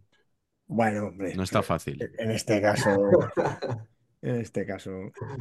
Eh, eh, os hablé de Van Hanegem. Enfrente en esa final había otro zurdo pelotero sensacional, eh, con cosas bonitas además. Eh, Wolfgang Oberaz, que también tiene un nombrazo, que jugó Sí. tres mundiales. Cosas bonitas de Wolfgang Oberaz, además que era mediocentro constructivo.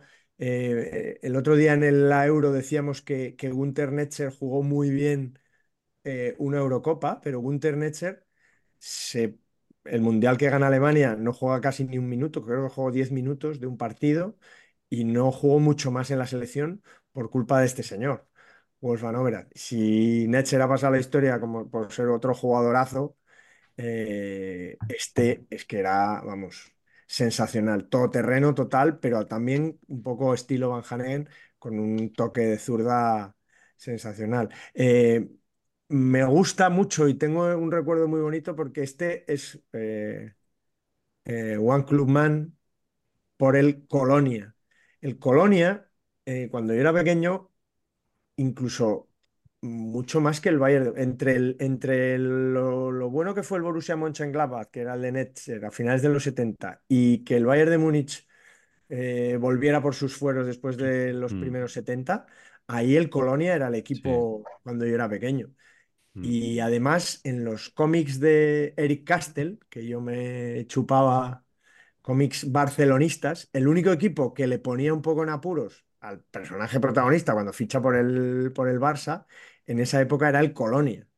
Con lo cual, para mí, eh, todo lo que sonara Colonia molaba mucho. Todo lo que olía a la Eh, colonia. Madre mía. Y, y este jugador eh, que tiene un récord muy bonito, que es de los pocos futbolistas, creo que, ale- que no sean alemanes, solo está Franco Baresi, que tiene, que ha sido campeón, subcampeón y tercero en los mundiales. Eh, este jugando tres mundiales. Baresi también, porque Baresi fue campeón del mundo en el 82, que, que- que yo creo que, que- que, eh, probablemente no jugó como le pasó a, a Ronaldo en el 94, pero estaba ahí ya. Y, también el resto creo que son todos alemanes de, casi la época de, de, de que, que eso, que fue campeón en el 74, que, que quedó segundo en el 66 y que quedó tercero en el, en el 70.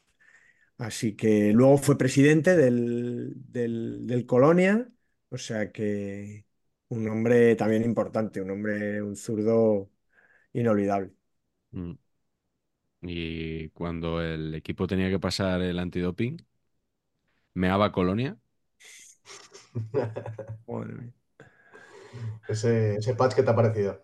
Bueno, Como- sí, como- no, no, Este no, no, lo has visto venir. Este no digas que se No, no, no, lo he visto venir en absoluto. Y Por suerte, cuanto- por suerte no.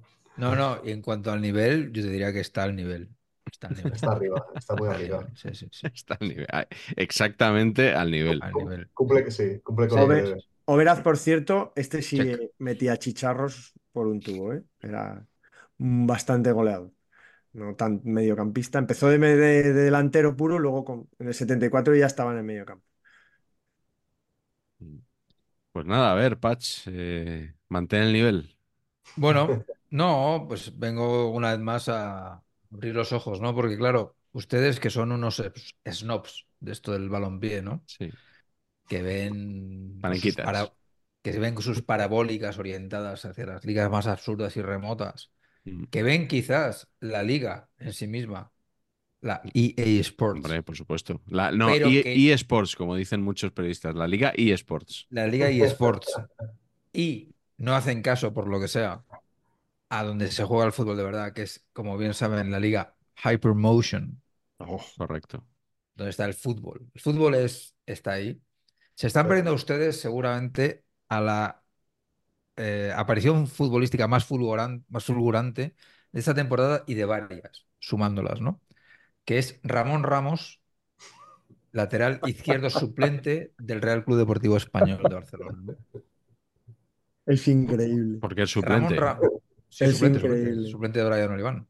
Es increíble. Ramón Ramos, tú Increíble. abres el diccionario por la C de cabra loca y te sale exactamente un retrato de este lateral brasileño. Por llamarle de alguna manera.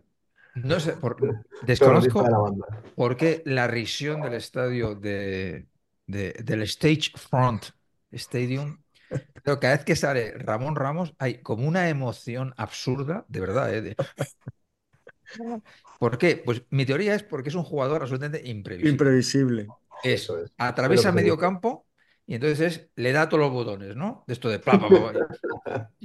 Entonces, yo- o, sea, o sea, con Pacheco Junior, la Peña Bardiburgui, nuestro mayor entretenimiento de este año, de estas noches de Cornellá, es Cornellà decidir Knights. si ese pase que ha hecho lo ha hecho a posta o no.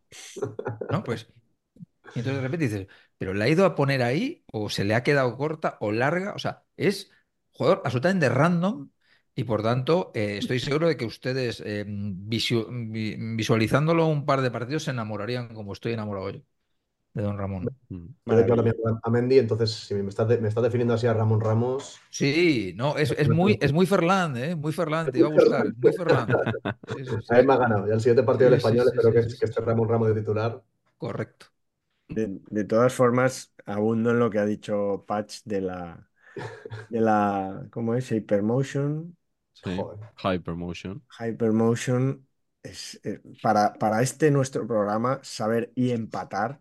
O sea, o sea, tú sabes lo que se empata ahí. O sea, Sí, sí, todo, todo. el, el despliegue, el despiporre, el des... O sea, es un... O sea, que no gana nadie, ¿no? En esa liga solo hay No, no, empates y derrotas, pero no, no hay equipos con exacto, victorias. Empates y derrotas, muy bien explicado. Tom- es, es- es- es apasionante. O sea, es apasionante. El Leganés, lo he dicho ya 20 veces, pero es que lleva seis jornadas sin ganar y sigue primero. ¿Cómo puede ser eso? Es imposible. Sí, sí, sí, así es. Es increíble. Bueno, Saber y empatar. pues eh, me toca a mí, creo, ¿no? Sí, después de Patch. Eh, yo tenía una... un- me, ha, me ha venido a la cabeza eh, Chris Waddell, Oh, este, este jugador inglés de finales de los bien, 80 y principios de los 90. ¿Por qué me ha venido a la cabeza? Porque lo- yo mm, no digo que sea así, pero para mí el primer extremo a pierna cambiada, o sea, de un zurdo jugando por la derecha, para mí es, es este señor. Que también era jugador muy alto, con el pelo largo, o sea, me llamaba muchísimo Mulet. la atención. Mulet. Y bueno, creo que era muy bueno, la verdad, pero Muy bueno. Luego, pensándolo mucho, creo que tampoco le vi jugar demasiado, porque eh, en esa época, pues fútbol internacional había poquito, imagino que lo vi en el Mundial de Italia, eh, lo vi en el Marsella, que jugó, que era, era un poco raro, ¿no? Que jugaran ingleses por ahí fuera y tal, en el Marsella Precopa de Europa, cuando ya estaba por ahí Bernard Tapie y tal. Y luego en el Sheffield Wednesday, cuando ya estaba un poquito, empezó a estar de vuelta, en los primeros años de la Premier League, eh, también lo vi, pero me, me llamaba mucho la atención algo que ahora vemos todos los fines de semana, ¿no? Que ya ni, ni Dios juega por, por su banda natural. Y, y yo creo que, no, no sé, sacadme mi error, pero yo creo que debió de ser así de los, de los primeros zurdos que yo vi por la derecha, ¿no? Pues puedes tener razón, tío. No recuerdo otro anterior. Sí, sí. ¿Mm? Un poco aprovechar el disparo, que lo tenía muy bueno. Mm. Mm. No se estilaba No sé, eh, muy bien. Eh, usa ¿eh? usaba mucho mi abuela, sí. Sí, sí. No se estilaba. No Correcto, se estilaba, tío. Sí, sí. correcto. Pues nada, ahí recuerdo para, para el señor Chris Waddell, no confundir con Glenn Hoddle, que era como que te marcaban mucho. ¿eh? Sí, sí. La- a mí me gustaba más Chris Waddell que Glenn Hoddle, la verdad. ¿A ti. Patch? Es que a mí Hodel me gustaba mucho, tío. Muy lento, pero. Carleto ya ha dicho que él no es de ver la Premier League y estas cosas, así que no le voy a preguntar, pero Pero es que eso no era la Premier todavía. bueno, si yo- la- cuando ya estaba en el Sheffield Wednesday, sí, en el- cuando estaba en el Tottenham, no. Pero bueno, ya te digo, igual es que igual vi 10 partidos de Chris Waddell en toda mi vida, pero esos 10 partidos no, eran como los de ahora, te marcaban mucho más No se te olvide. cuando, cuando veías a un jugador.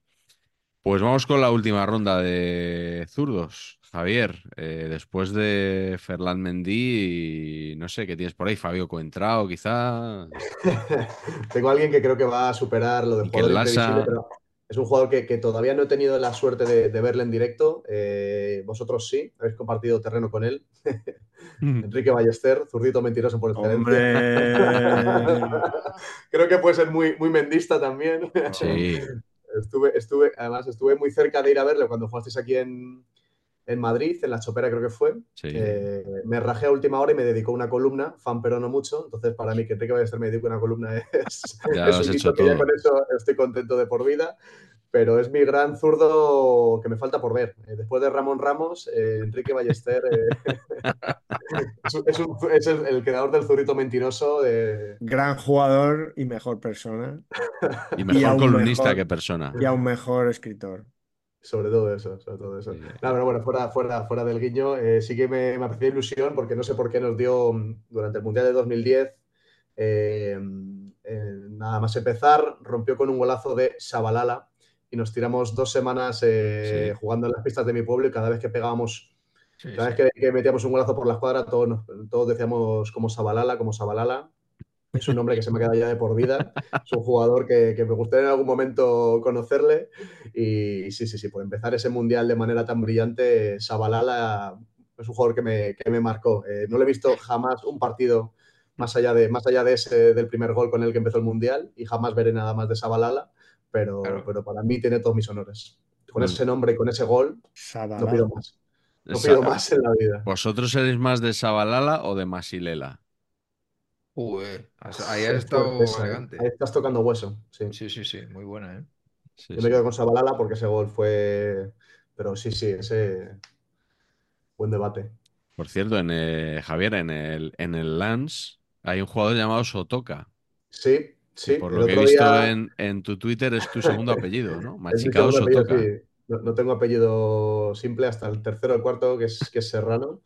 Pero sí, sí, tengo. No, pues eh, justo el otro día, y creo que el otro día le marcó al, al Sevilla, me Sí, parece, escuchando o- la narración. o- y hubo un día también que me pasó de repente una captura, precisamente el zurdito mentiroso, eh, Enrique, que había, que había metido gol en el Lens, uno que se llamaba Machado y otro que se llamaba Sotoca. Entonces, claro, pues Casi. Dice poco, po- poco más y... Pero sí, sí, lo tengo que ver porque, claro, al final eh, son dos apellidos muy concretos que, que la única familia o referencia que tengo son de los que vivimos aquí al ladito, no, no tenemos tampoco eso. Eh, somos todos de aquí de la zona de La Mancha y Madrid y tal.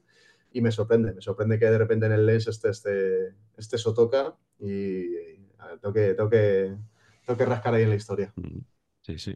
Nada, yo te doy el hilito como, ¿eh? como tiras. Igual, igual, eso es, eso es. Ahí- Igual te encuentras Sí, también con antepasados de, de otras etnias. Oye, vete a saber.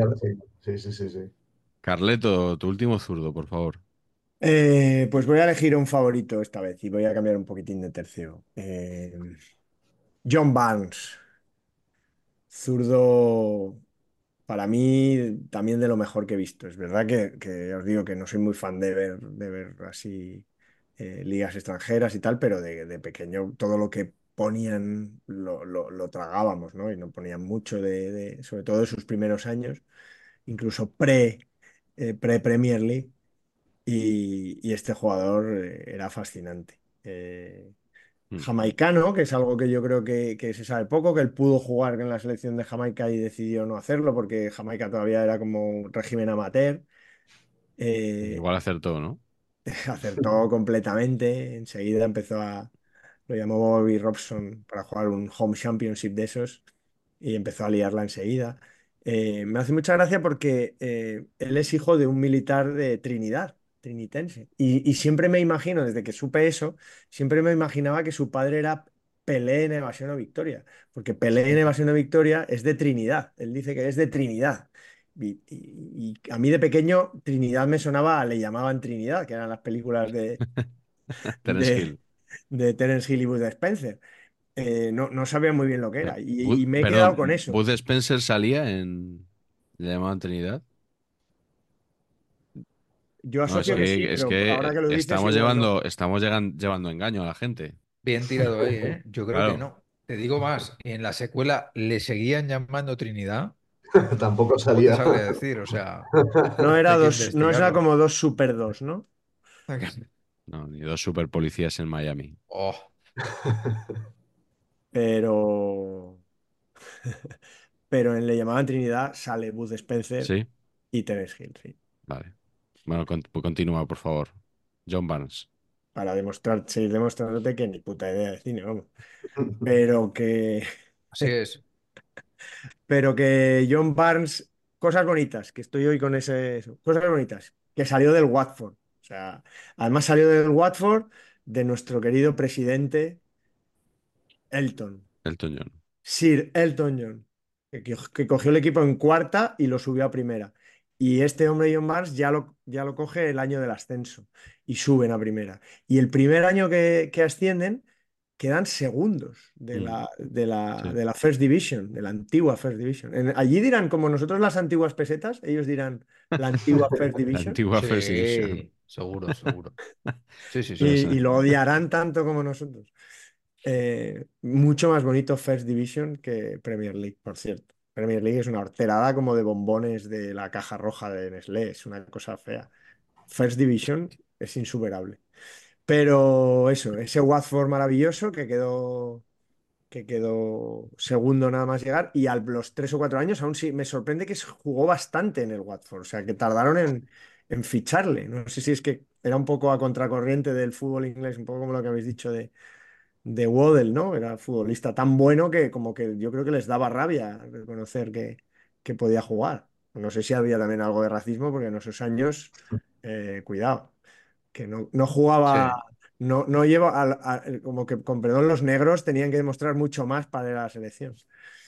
Total, que, que, que acaba fichando por el Liverpool. En el Liverpool juega 10 años, más de 100 goles. Solo gana una liga, la anterior a, la, a aquella que ganó hace poco.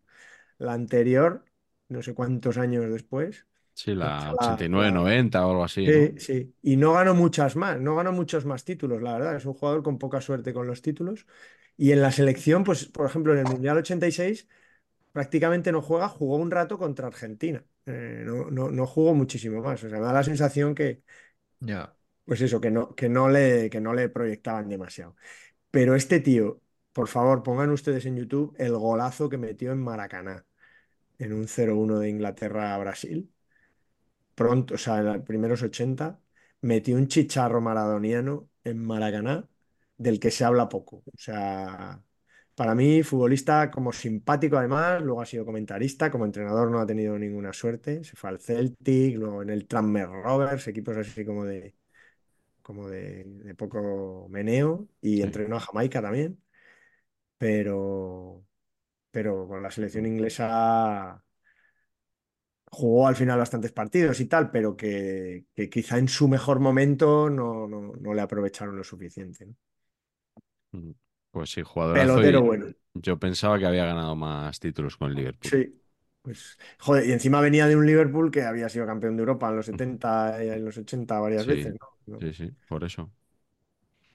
Bueno, Patch, tu último zurdo, por favor. Mi Con, eh, perdona, es- con perdón, le fi- otra cosa, le ficharon porque se fue Ian Rush, ese maravilloso viaje de Ian Rush a Italia, le ficharon por eso, que ya ves en qué se parecen, o sea, es como que, o sea, que o, o se iba uno No, o no fichaban a no. nadie. Perdón. No, no, que, que menos mal que has podido hacer esta, Sí, este esta nuevo aporte porque este- estaba la audiencia inquieta, ¿no? De que no resolvieras este cliffhanger que habías dejado ahí Madre mía, colega. La verdad que es que la gente, la gente que nos ve tiene un mérito, tío. Es que es acojonante. Bueno, mi último jugador zurdo es un jugador que cada vez que pasa más tiempo desde que se ha retirado, me gusta más, que es Don Gareth Bale. Ser. Gareth Bale. Explica eso. No, ¿Por sí. alivio? No, porque Ah. no, no. Yo sí he sido bailista siempre, siempre, siempre, siempre, siempre, siempre, siempre. Pero reconozco que el mundo ruido de eh, Wales Golf, no sé qué, y toda esta cosa, toda esta mandanga de este no Ese habla, punto. este es un vago, este no sé qué, pues me fue haciéndome ya. Yo solo, eso lo reconozco. Y ahora, como eso ya se me está pasando, estoy volviendo a ver que era buenísimo, tío. Y que era un zurdo bestial. Y que, y que si se hubiera quedado de lateral, hubiera sido el mejor lateral izquierdo de la historia. Y que el rato ese en el Tottenham era una cosa monstruosa. Y que le pegaba el balón como Dios. Y que tenía una potencia física bestial. Remate de cabeza. Claro. Y luego, también, tampoco, también tengo que decirlo, muy mal las coletas esas que se ponía. Mal, Sí, sí, sí. sí. mal. La cresta tampoco ayudaba, ¿eh? claro. La verdad que no. Pero, joder, tío, qué jugador, macho. Y, cuan- y ahora, es que claro, también coincidió con la BBC y toda esta cosa. Es que. Bale solo, o sea, Bale ahora sería capitán general, tío. O sea, sería el mejor del Madrid. El, el Bale que fichamos ahora sería el mejor del Madrid. Mejor que Hey Jude, incluso. Aunque es imposible ser mejor que Hey Jude. Pero, pero sí. Sí, sí. Sí, ahí le perjudicó mucho el debate de eso de siempre con Cristiano, pues a lo mejor como, yo que sé, como Luis Suárez. Si Luis Suárez no hubiese jugado con Messi, a lo mejor Sí, le claro. tendríamos como más nueve tal.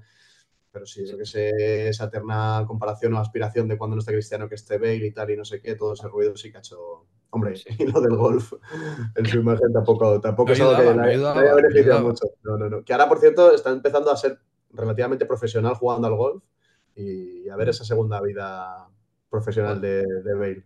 Molaría mucho, ¿eh? hacerse un, puede hacerse un Jordan, rollo que va a jugar al golf como Jordan al béisbol y vuelve luego al fútbol. Bueno, tanto no sé, a tanto, a no parece, creo. ¿no?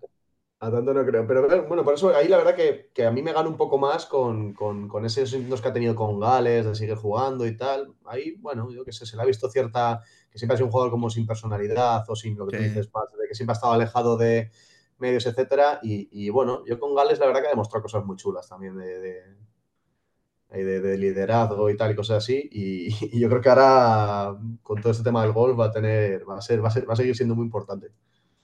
Luego toda esta cosa de que cuando viene un jugador extranjero y entonces eh, a los 15 minutos habla tres palabras, todo el mundo le compara. Bale, que estuvo aquí, mira este, y Bale estuvo aquí 27 años y no sabía ni decir ni buenos días.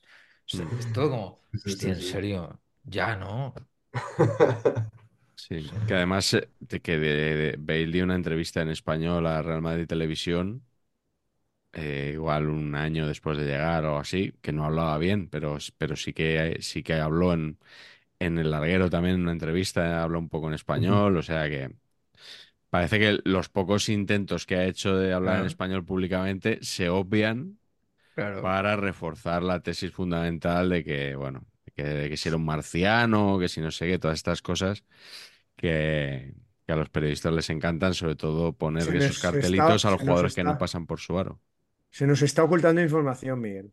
¿Tú crees? Eso puede ser también, sí. Puede ser. Hay que, hay que acabar con esto. Bueno, último, último zurdo. Lo tengo aquí a mis espaldas. Eh, teníamos que mencionar a Maradona. O sea, cuando hicimos el programa de los dieces, eh, yo me dejé el comodín del final de Messi o Maradona.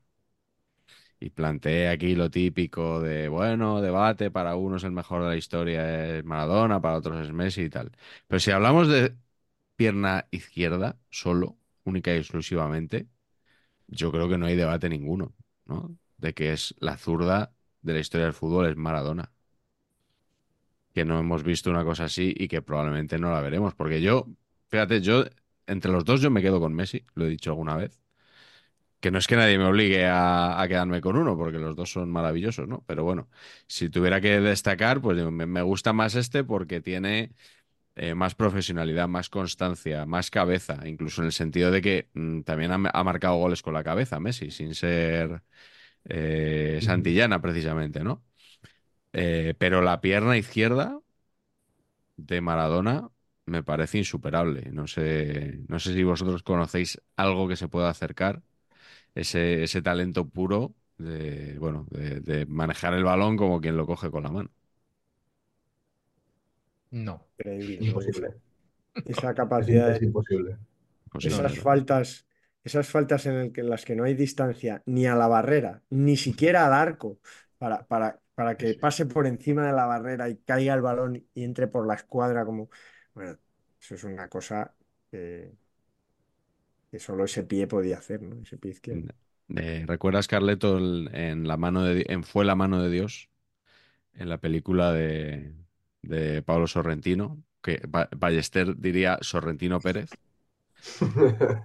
Eh, cuando están, cuando están el protagonista y creo que su hermano en la grada viéndole lanzar faltas, que las pega todas a la escuadra, ¿no? Y le dice, y le dice uno mm, algo así como, ¿cuál crees que es el secreto, ¿no? De, o qué, qué hace Maradona, ¿no? Que le diferencia de los demás. Y le dice el hermano con su acento italiano, la perseverancia, ¿no? El, le acabó el entrenamiento. Se queda ahí. eh. Y se queda aquí a tirar faltas a la escuadra una tras otra, una tras otra, una tras otra, ¿no? Bueno, pues, pues eso es. Yo creo que estaba bastante Gran bien la verdad del fútbol. Sí.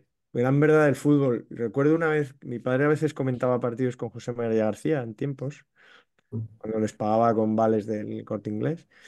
Y, y el butano, el butano decía, em, joder, qué mal has centrado. eh", Y, y- y- mi padre, recuerdo alguna vez comentarle, bueno, eso se practica, eh, hay que ponerle después del entreno. No sé si era Luis Enrique o... me suena que era alguna jugada de Luis Enrique, fíjate lo que te digo. Y, y- y José María García, así con su aire, decía, pero ¿cómo va? Y eso ya no lo aprende, hombre, eso ya...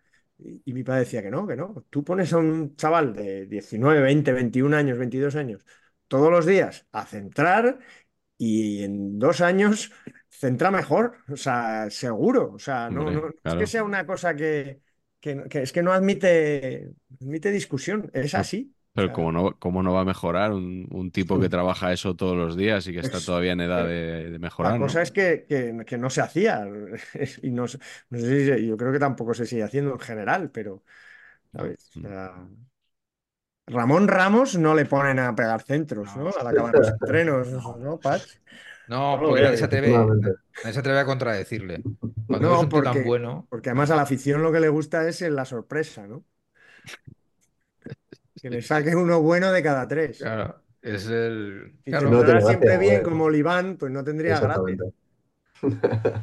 la escopeta de feria es lo que mola al final, es lo que, es lo que se aprecia.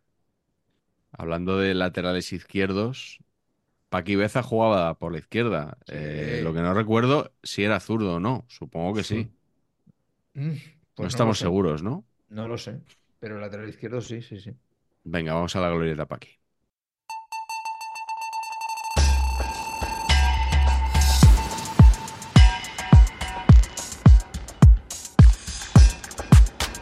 Última glorieta Paqui de 2023. Hoy Patch nos ha preparado una pregunta bastante larga y bastante sorprendente. que- De rabiosa actualidad, perdona. de ra- rabiosa actualidad.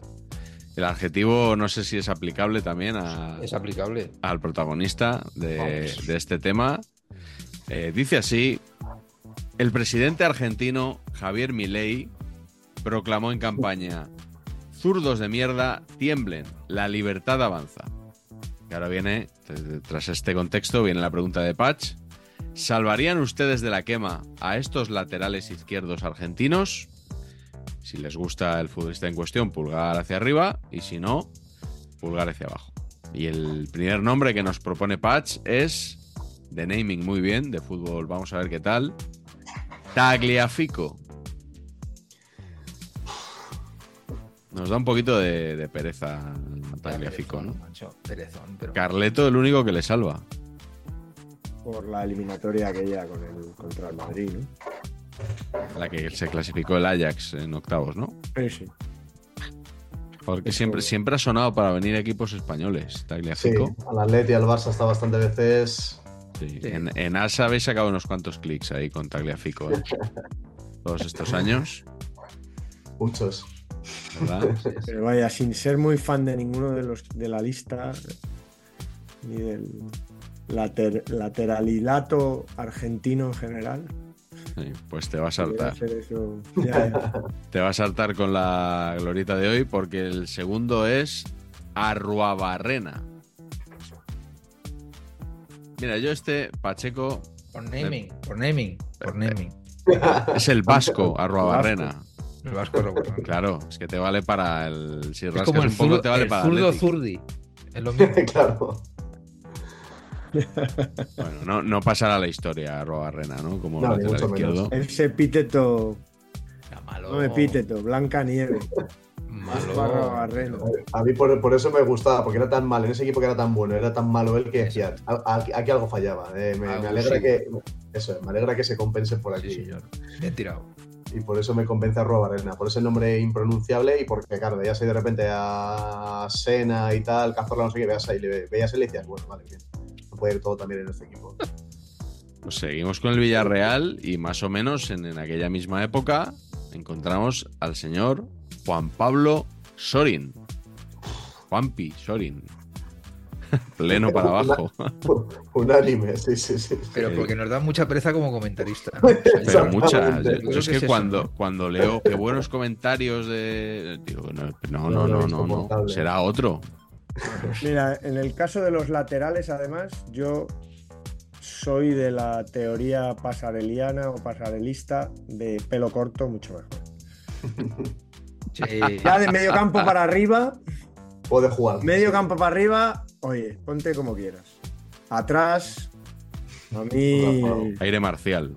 pelo corto, pero Tamendi para arriba. No me puedo, no me puedo creer. para abajo. No me puedo creer lo que estoy oyendo, Carleto. De verdad. Sí, sí, a mí dame, dame, buena, buena distinción. dame, dame caña, no, Sí, no por- aire- aires de libertad, no. Por cierto, ¿Qué te crees que estoy yo en la Cervantina?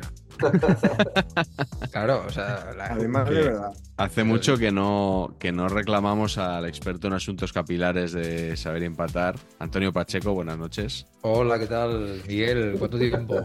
Mucho tiempo. Buenas noches. Estaba, se- estaba usted ahí como Han Solo, ¿no? Conservado. Sí. ¿Qué era aquello? ¿Carbono? Sí. Precisamente el otro día, Miguel, gracias. Entiendo que me llamas por el gran éxito viral que tuvo un tuit que eh, escribí el otro día, ¿no? Eh, no, no era este el motivo. ¿Qué, qué tuit era? Pues hice un tuit en el que dije que esperaba que, que a Fran Pérez, el delantero del Ah, sí. Fútbol, le patrocinara a Rupert. sí, sí, sí, sí. Eh, entiendo Es verdad, que es, bueno, Tiene buen, pelo, ¿eh? Un alborozo en la red X es ciertamente extraordinario, ¿no? Ese cardado de Fran Pérez, Joder. pues, que es sensacional. Esa frondosidad. Sensacional. Sí, yo- Envidiable, por otro lado, ¿eh? Yo le quería preguntar por, Sí. por un jugador que me ha llamado mucho la atención recientemente, ya que es un lateral del Villarreal, que hemos sí. mencionado a Rua Barrena y, y ahora también al señor Sorin, que es eh, el señor Carlos Romero. Eh, ¿Qué le parece el look de, de este caballero? Pues desconozco a este. En serio, no le, he pillado. Pero total, que lo estoy buscando en tiempo real, pero ¿quién es Carlos Romero? Carlos Romero es, es un futbolista que ha actuado en la banda izquierda del Villarreal. ¿Del B o qué? Con la lesión de Pedraza, por ejemplo, pues ¡Guau! tuvo, que sa- tuvo que saltar Madre al campo de urgencia. Esto es lo peor, lo peor, lo peor que hay. No hay nada peor, amigos. Hostia. No hay nada peor. Esa está, perillita, esa perillita. Madre, madre, madre, madre, madre, madre. Dice, madre. dice mucho. Yo sabía que le iba a gustar, ¿eh, señor Pacheco? Señor mío Jesucristo, nunca mejor dicho, qué bárbaro. ¿eh? Sí. Pues nada, esto sería todo, señor Pacheco. Muchas gracias, ¿eh? Una vez Nada, más. siempre su servicio. Aquí estamos, para lo que guste. Un saludo. Y continuamos con nuestra glorieta Paqui de hoy, eh, que llega al siguiente nombre que es Acuña. que son malísimos, ¿eh? O sea, al final. Dices, Hombre, a, mí- ¿cómo a mí? Acuña, a mí Acuña no me parece malo, ¿eh? Bueno, madre mía, tío. Terrorífico, por su No, mote y por me- su a mí no me parece malo, ¿eh? El huevo Acuña, Oh, no lo soporto. no lo soporto, tío. de verdad. Me parece ridículo, me parece el peor mote. Y fíjate que los argentinos son maestros y creo que este ya lo habéis repasado en algún episodio. Pero, pero no, no, huevo Acuña, por favor. Pero tan mal os parece Acuña, en serio. Ah, No, tiene cuerpo de lateral, ¿no? Tiene cuerpo Eso es, de... eso es No verdad. tiene cuerpo de, no tiene cuerpo de futbolista. Eso es verdad. Sí, sí. Es raro, de- es raro. Es Sí. raro. Pero Correcto. no sé, hombre. Interior, no sé. Bueno, no te digo para ser titular en el Barcelona, pero No, pero ni para ser titular en el Sevilla casi, ¿no? Yo en No, el no, Sevilla Sevilla, me pone muy nervioso también cuando le veo. Todo, lo- todo el nerviosismo bueno que me genera Mendy es nervioso, nerviosismo malo que me Claro. puede generar Sí, sí. Acuña. Correcto. Nada, nada, nada. No le salvo nada. bueno, pues eh, aquí, Patch, eh, debo decir que este jugador que, que nos has planteado ahora lo desconozco absolutamente y que voy a votar únicamente por naming, Vale, perfecto. que es el señor Barco. Entiendo que es Valentín Barco, Valentín Barco. jugador de Boca Juniors, ¿no? El Lateral izquierdo de Boca Juniors. Mírense ustedes Muy un joven, videito en, sí, no- en YouTube de Skills. El que le ha fichado el Y es City, creo, ¿no? Estaba ahí. Una cosa, es una cosa diabólica este chico. Tiene que ser malísimo, también te tengo que decir, ¿eh? Tiene que ser jugador de YouTube extraordinario y todo lo demás muy mal, pero hace cosas Bien. diabólicas este chaval. Entonces, bien. Muy bien, bueno, pues nada, ya te las has dado de panenquita. Podemos ir con el siguiente nombre, que además es argentino, pero también es español. El señor mundialista Mariano Pernía. Este sí que siente los colores. Un ¿eh? respeto. Por supuesto, solo por sus años en el Getafe, Vale. Sus años de servicio. quizá en el Atlético de Madrid y con la selección. Bueno, no dio todo lo que se podía esperar de él, pero sus años en Getafe y te diría que en Huelva creo que hacen que, que demos pulgar para arriba. Creo que luego se dedicó a, a pilotar eh, coches de carreras, además. Y que O es sea piloto, claro, es que eso es clave. Sí, sí. Qué locura. Mariano Está Pernía, macho. El Tano Pernía. Siguiente nombre es Gabriel Heinze. Oh, Estos jugadores me gustan. Buenísimo. sí, sí, sí. A. Carleto no. Para mí Carleto es uno el único que dice que no. Peores jugadores de la historia del Real Madrid, pero Bueno, yo, yo eso Por eso, por eso se le valora. no Claro. discuto, pero a mí, a mí me gustan estos jugadores. A mí pónmelo, pónmelo en mi equipo. Sin más, ¿no? Sí, sí. Sí, sí, sí, sí. Pero se le, se le guarda buen. Sí, no sé, es un jugador que por supuesto no debería nunca haber jugado en el Real Madrid ni en un, ni ningún equipo similar, pero ya que lo hizo, el hombre lo aprovechó y, y- Sí, sí. igual se le, se le guarda ternura. Y en el Manchester United. Sí. Sí, Joder, sí. Lo- el Madrid lo- podía haber jugado esos partidos que jugó. Los partidos que jugó Heinze los podía haber jugado con 10 y, y solo con, un- con un altavoz cerca con su voz. animando Podría- y podría tal. ser. Estoy seguro que animando y Sí, sí, podría "Venga, ser. tal, gritando, venga, cojones. Ahora- tal". Buenísimo. Pero de a Heinze sí le, a permito el pelo que tenía. Es de Sí. los pocos defensas que se le puede permitir. Perfecto. Le podía, le podía quedar bien media melena. Indiscutible. Lo vimos en un restaurante, ¿puede ser? ¿Estaba yo con vosotros cuando lo vimos? Ah, sí. Tú, Sí, ¿verdad? tú ves a Heinze, yo veo a Francesco Liso. Esa es la diferencia. Sí, mía. sí, sí, sí. No, pero si tú también estabas, Carleto. Pero no lo vi. Y tú estabas, yo creo, también el día que vimos a Francescoli. Sí, en, de María. Por eso, yo veo a Francescoli nada más. Sí. Bueno, si- eh, siguiente nombre y último de la glorieta Paqui de hoy es Lucas Lich.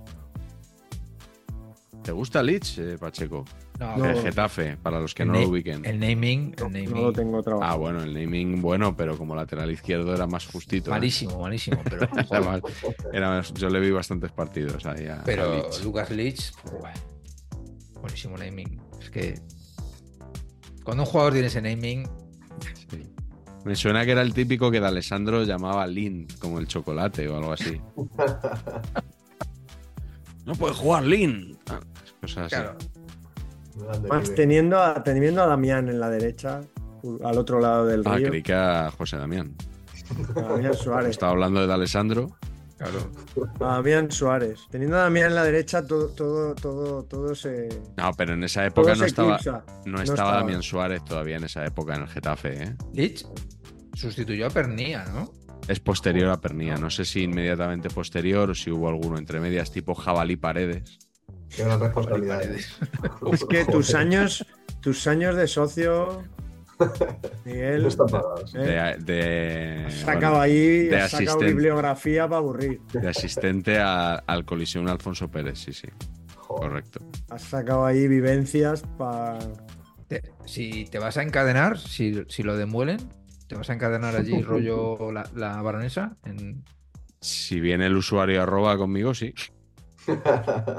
Me hacía mucha gracia porque cuando yo iba al campo del Getafe, que bueno, sabéis que no solo no vivo en Getafe, sino que vivo en el norte de Madrid, o sea, no puedo vivir más lejos del Coliseum.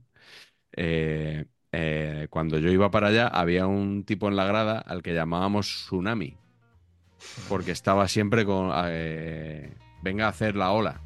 O sea, era se, se ponía 1-0 el Getafe, a veces ni siquiera eso, y ya estaba una ola, una ola. Era toda su obsesión era que, que el estadio hiciera la ola, empezaba por él. Y me hizo gracia porque en el libro del usuario arroba aviones y verbenas menciona a este mismo tipo, que, o sea, Ah, que, sí. sí, pero lo llama Vin Diesel. No lo llama Tsunami. En su sector lo llamaban Vin Diesel, por lo visto, porque es verdad que tenía físicamente, ¿no? La cabeza así eh, rapada y un poco el estilo, el estilo Vin Diesel. Sí, sí, pero fíjate, no, no dejaba indiferente a nadie, como se suele decir. ¿Sería Pernia el mejor zurdo que has visto en el Coliseum?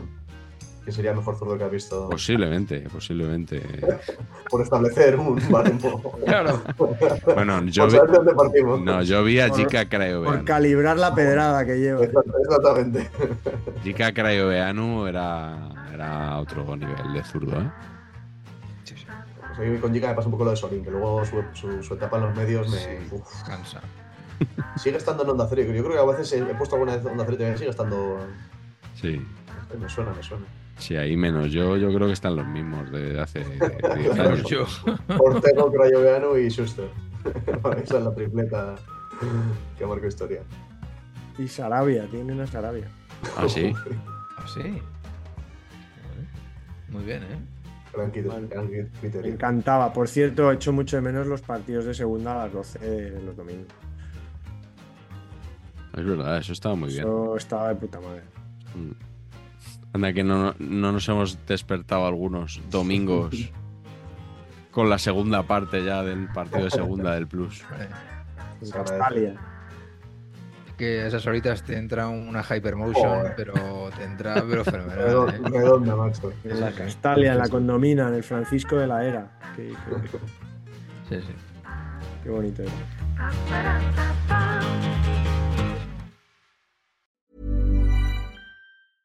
Even when we're on a budget, we still deserve nice things. Quince is a place to scoop up stunning high-end goods for 50 to 80% less than similar brands. They have buttery soft cashmere sweaters starting at $50, luxurious Italian leather bags, and so much more. Plus, Quince only works with factories that use safe, ethical, and responsible manufacturing. Get the high-end goods you'll love without the high price tag with Quince. Go to quince.com/style for free shipping and 365-day returns.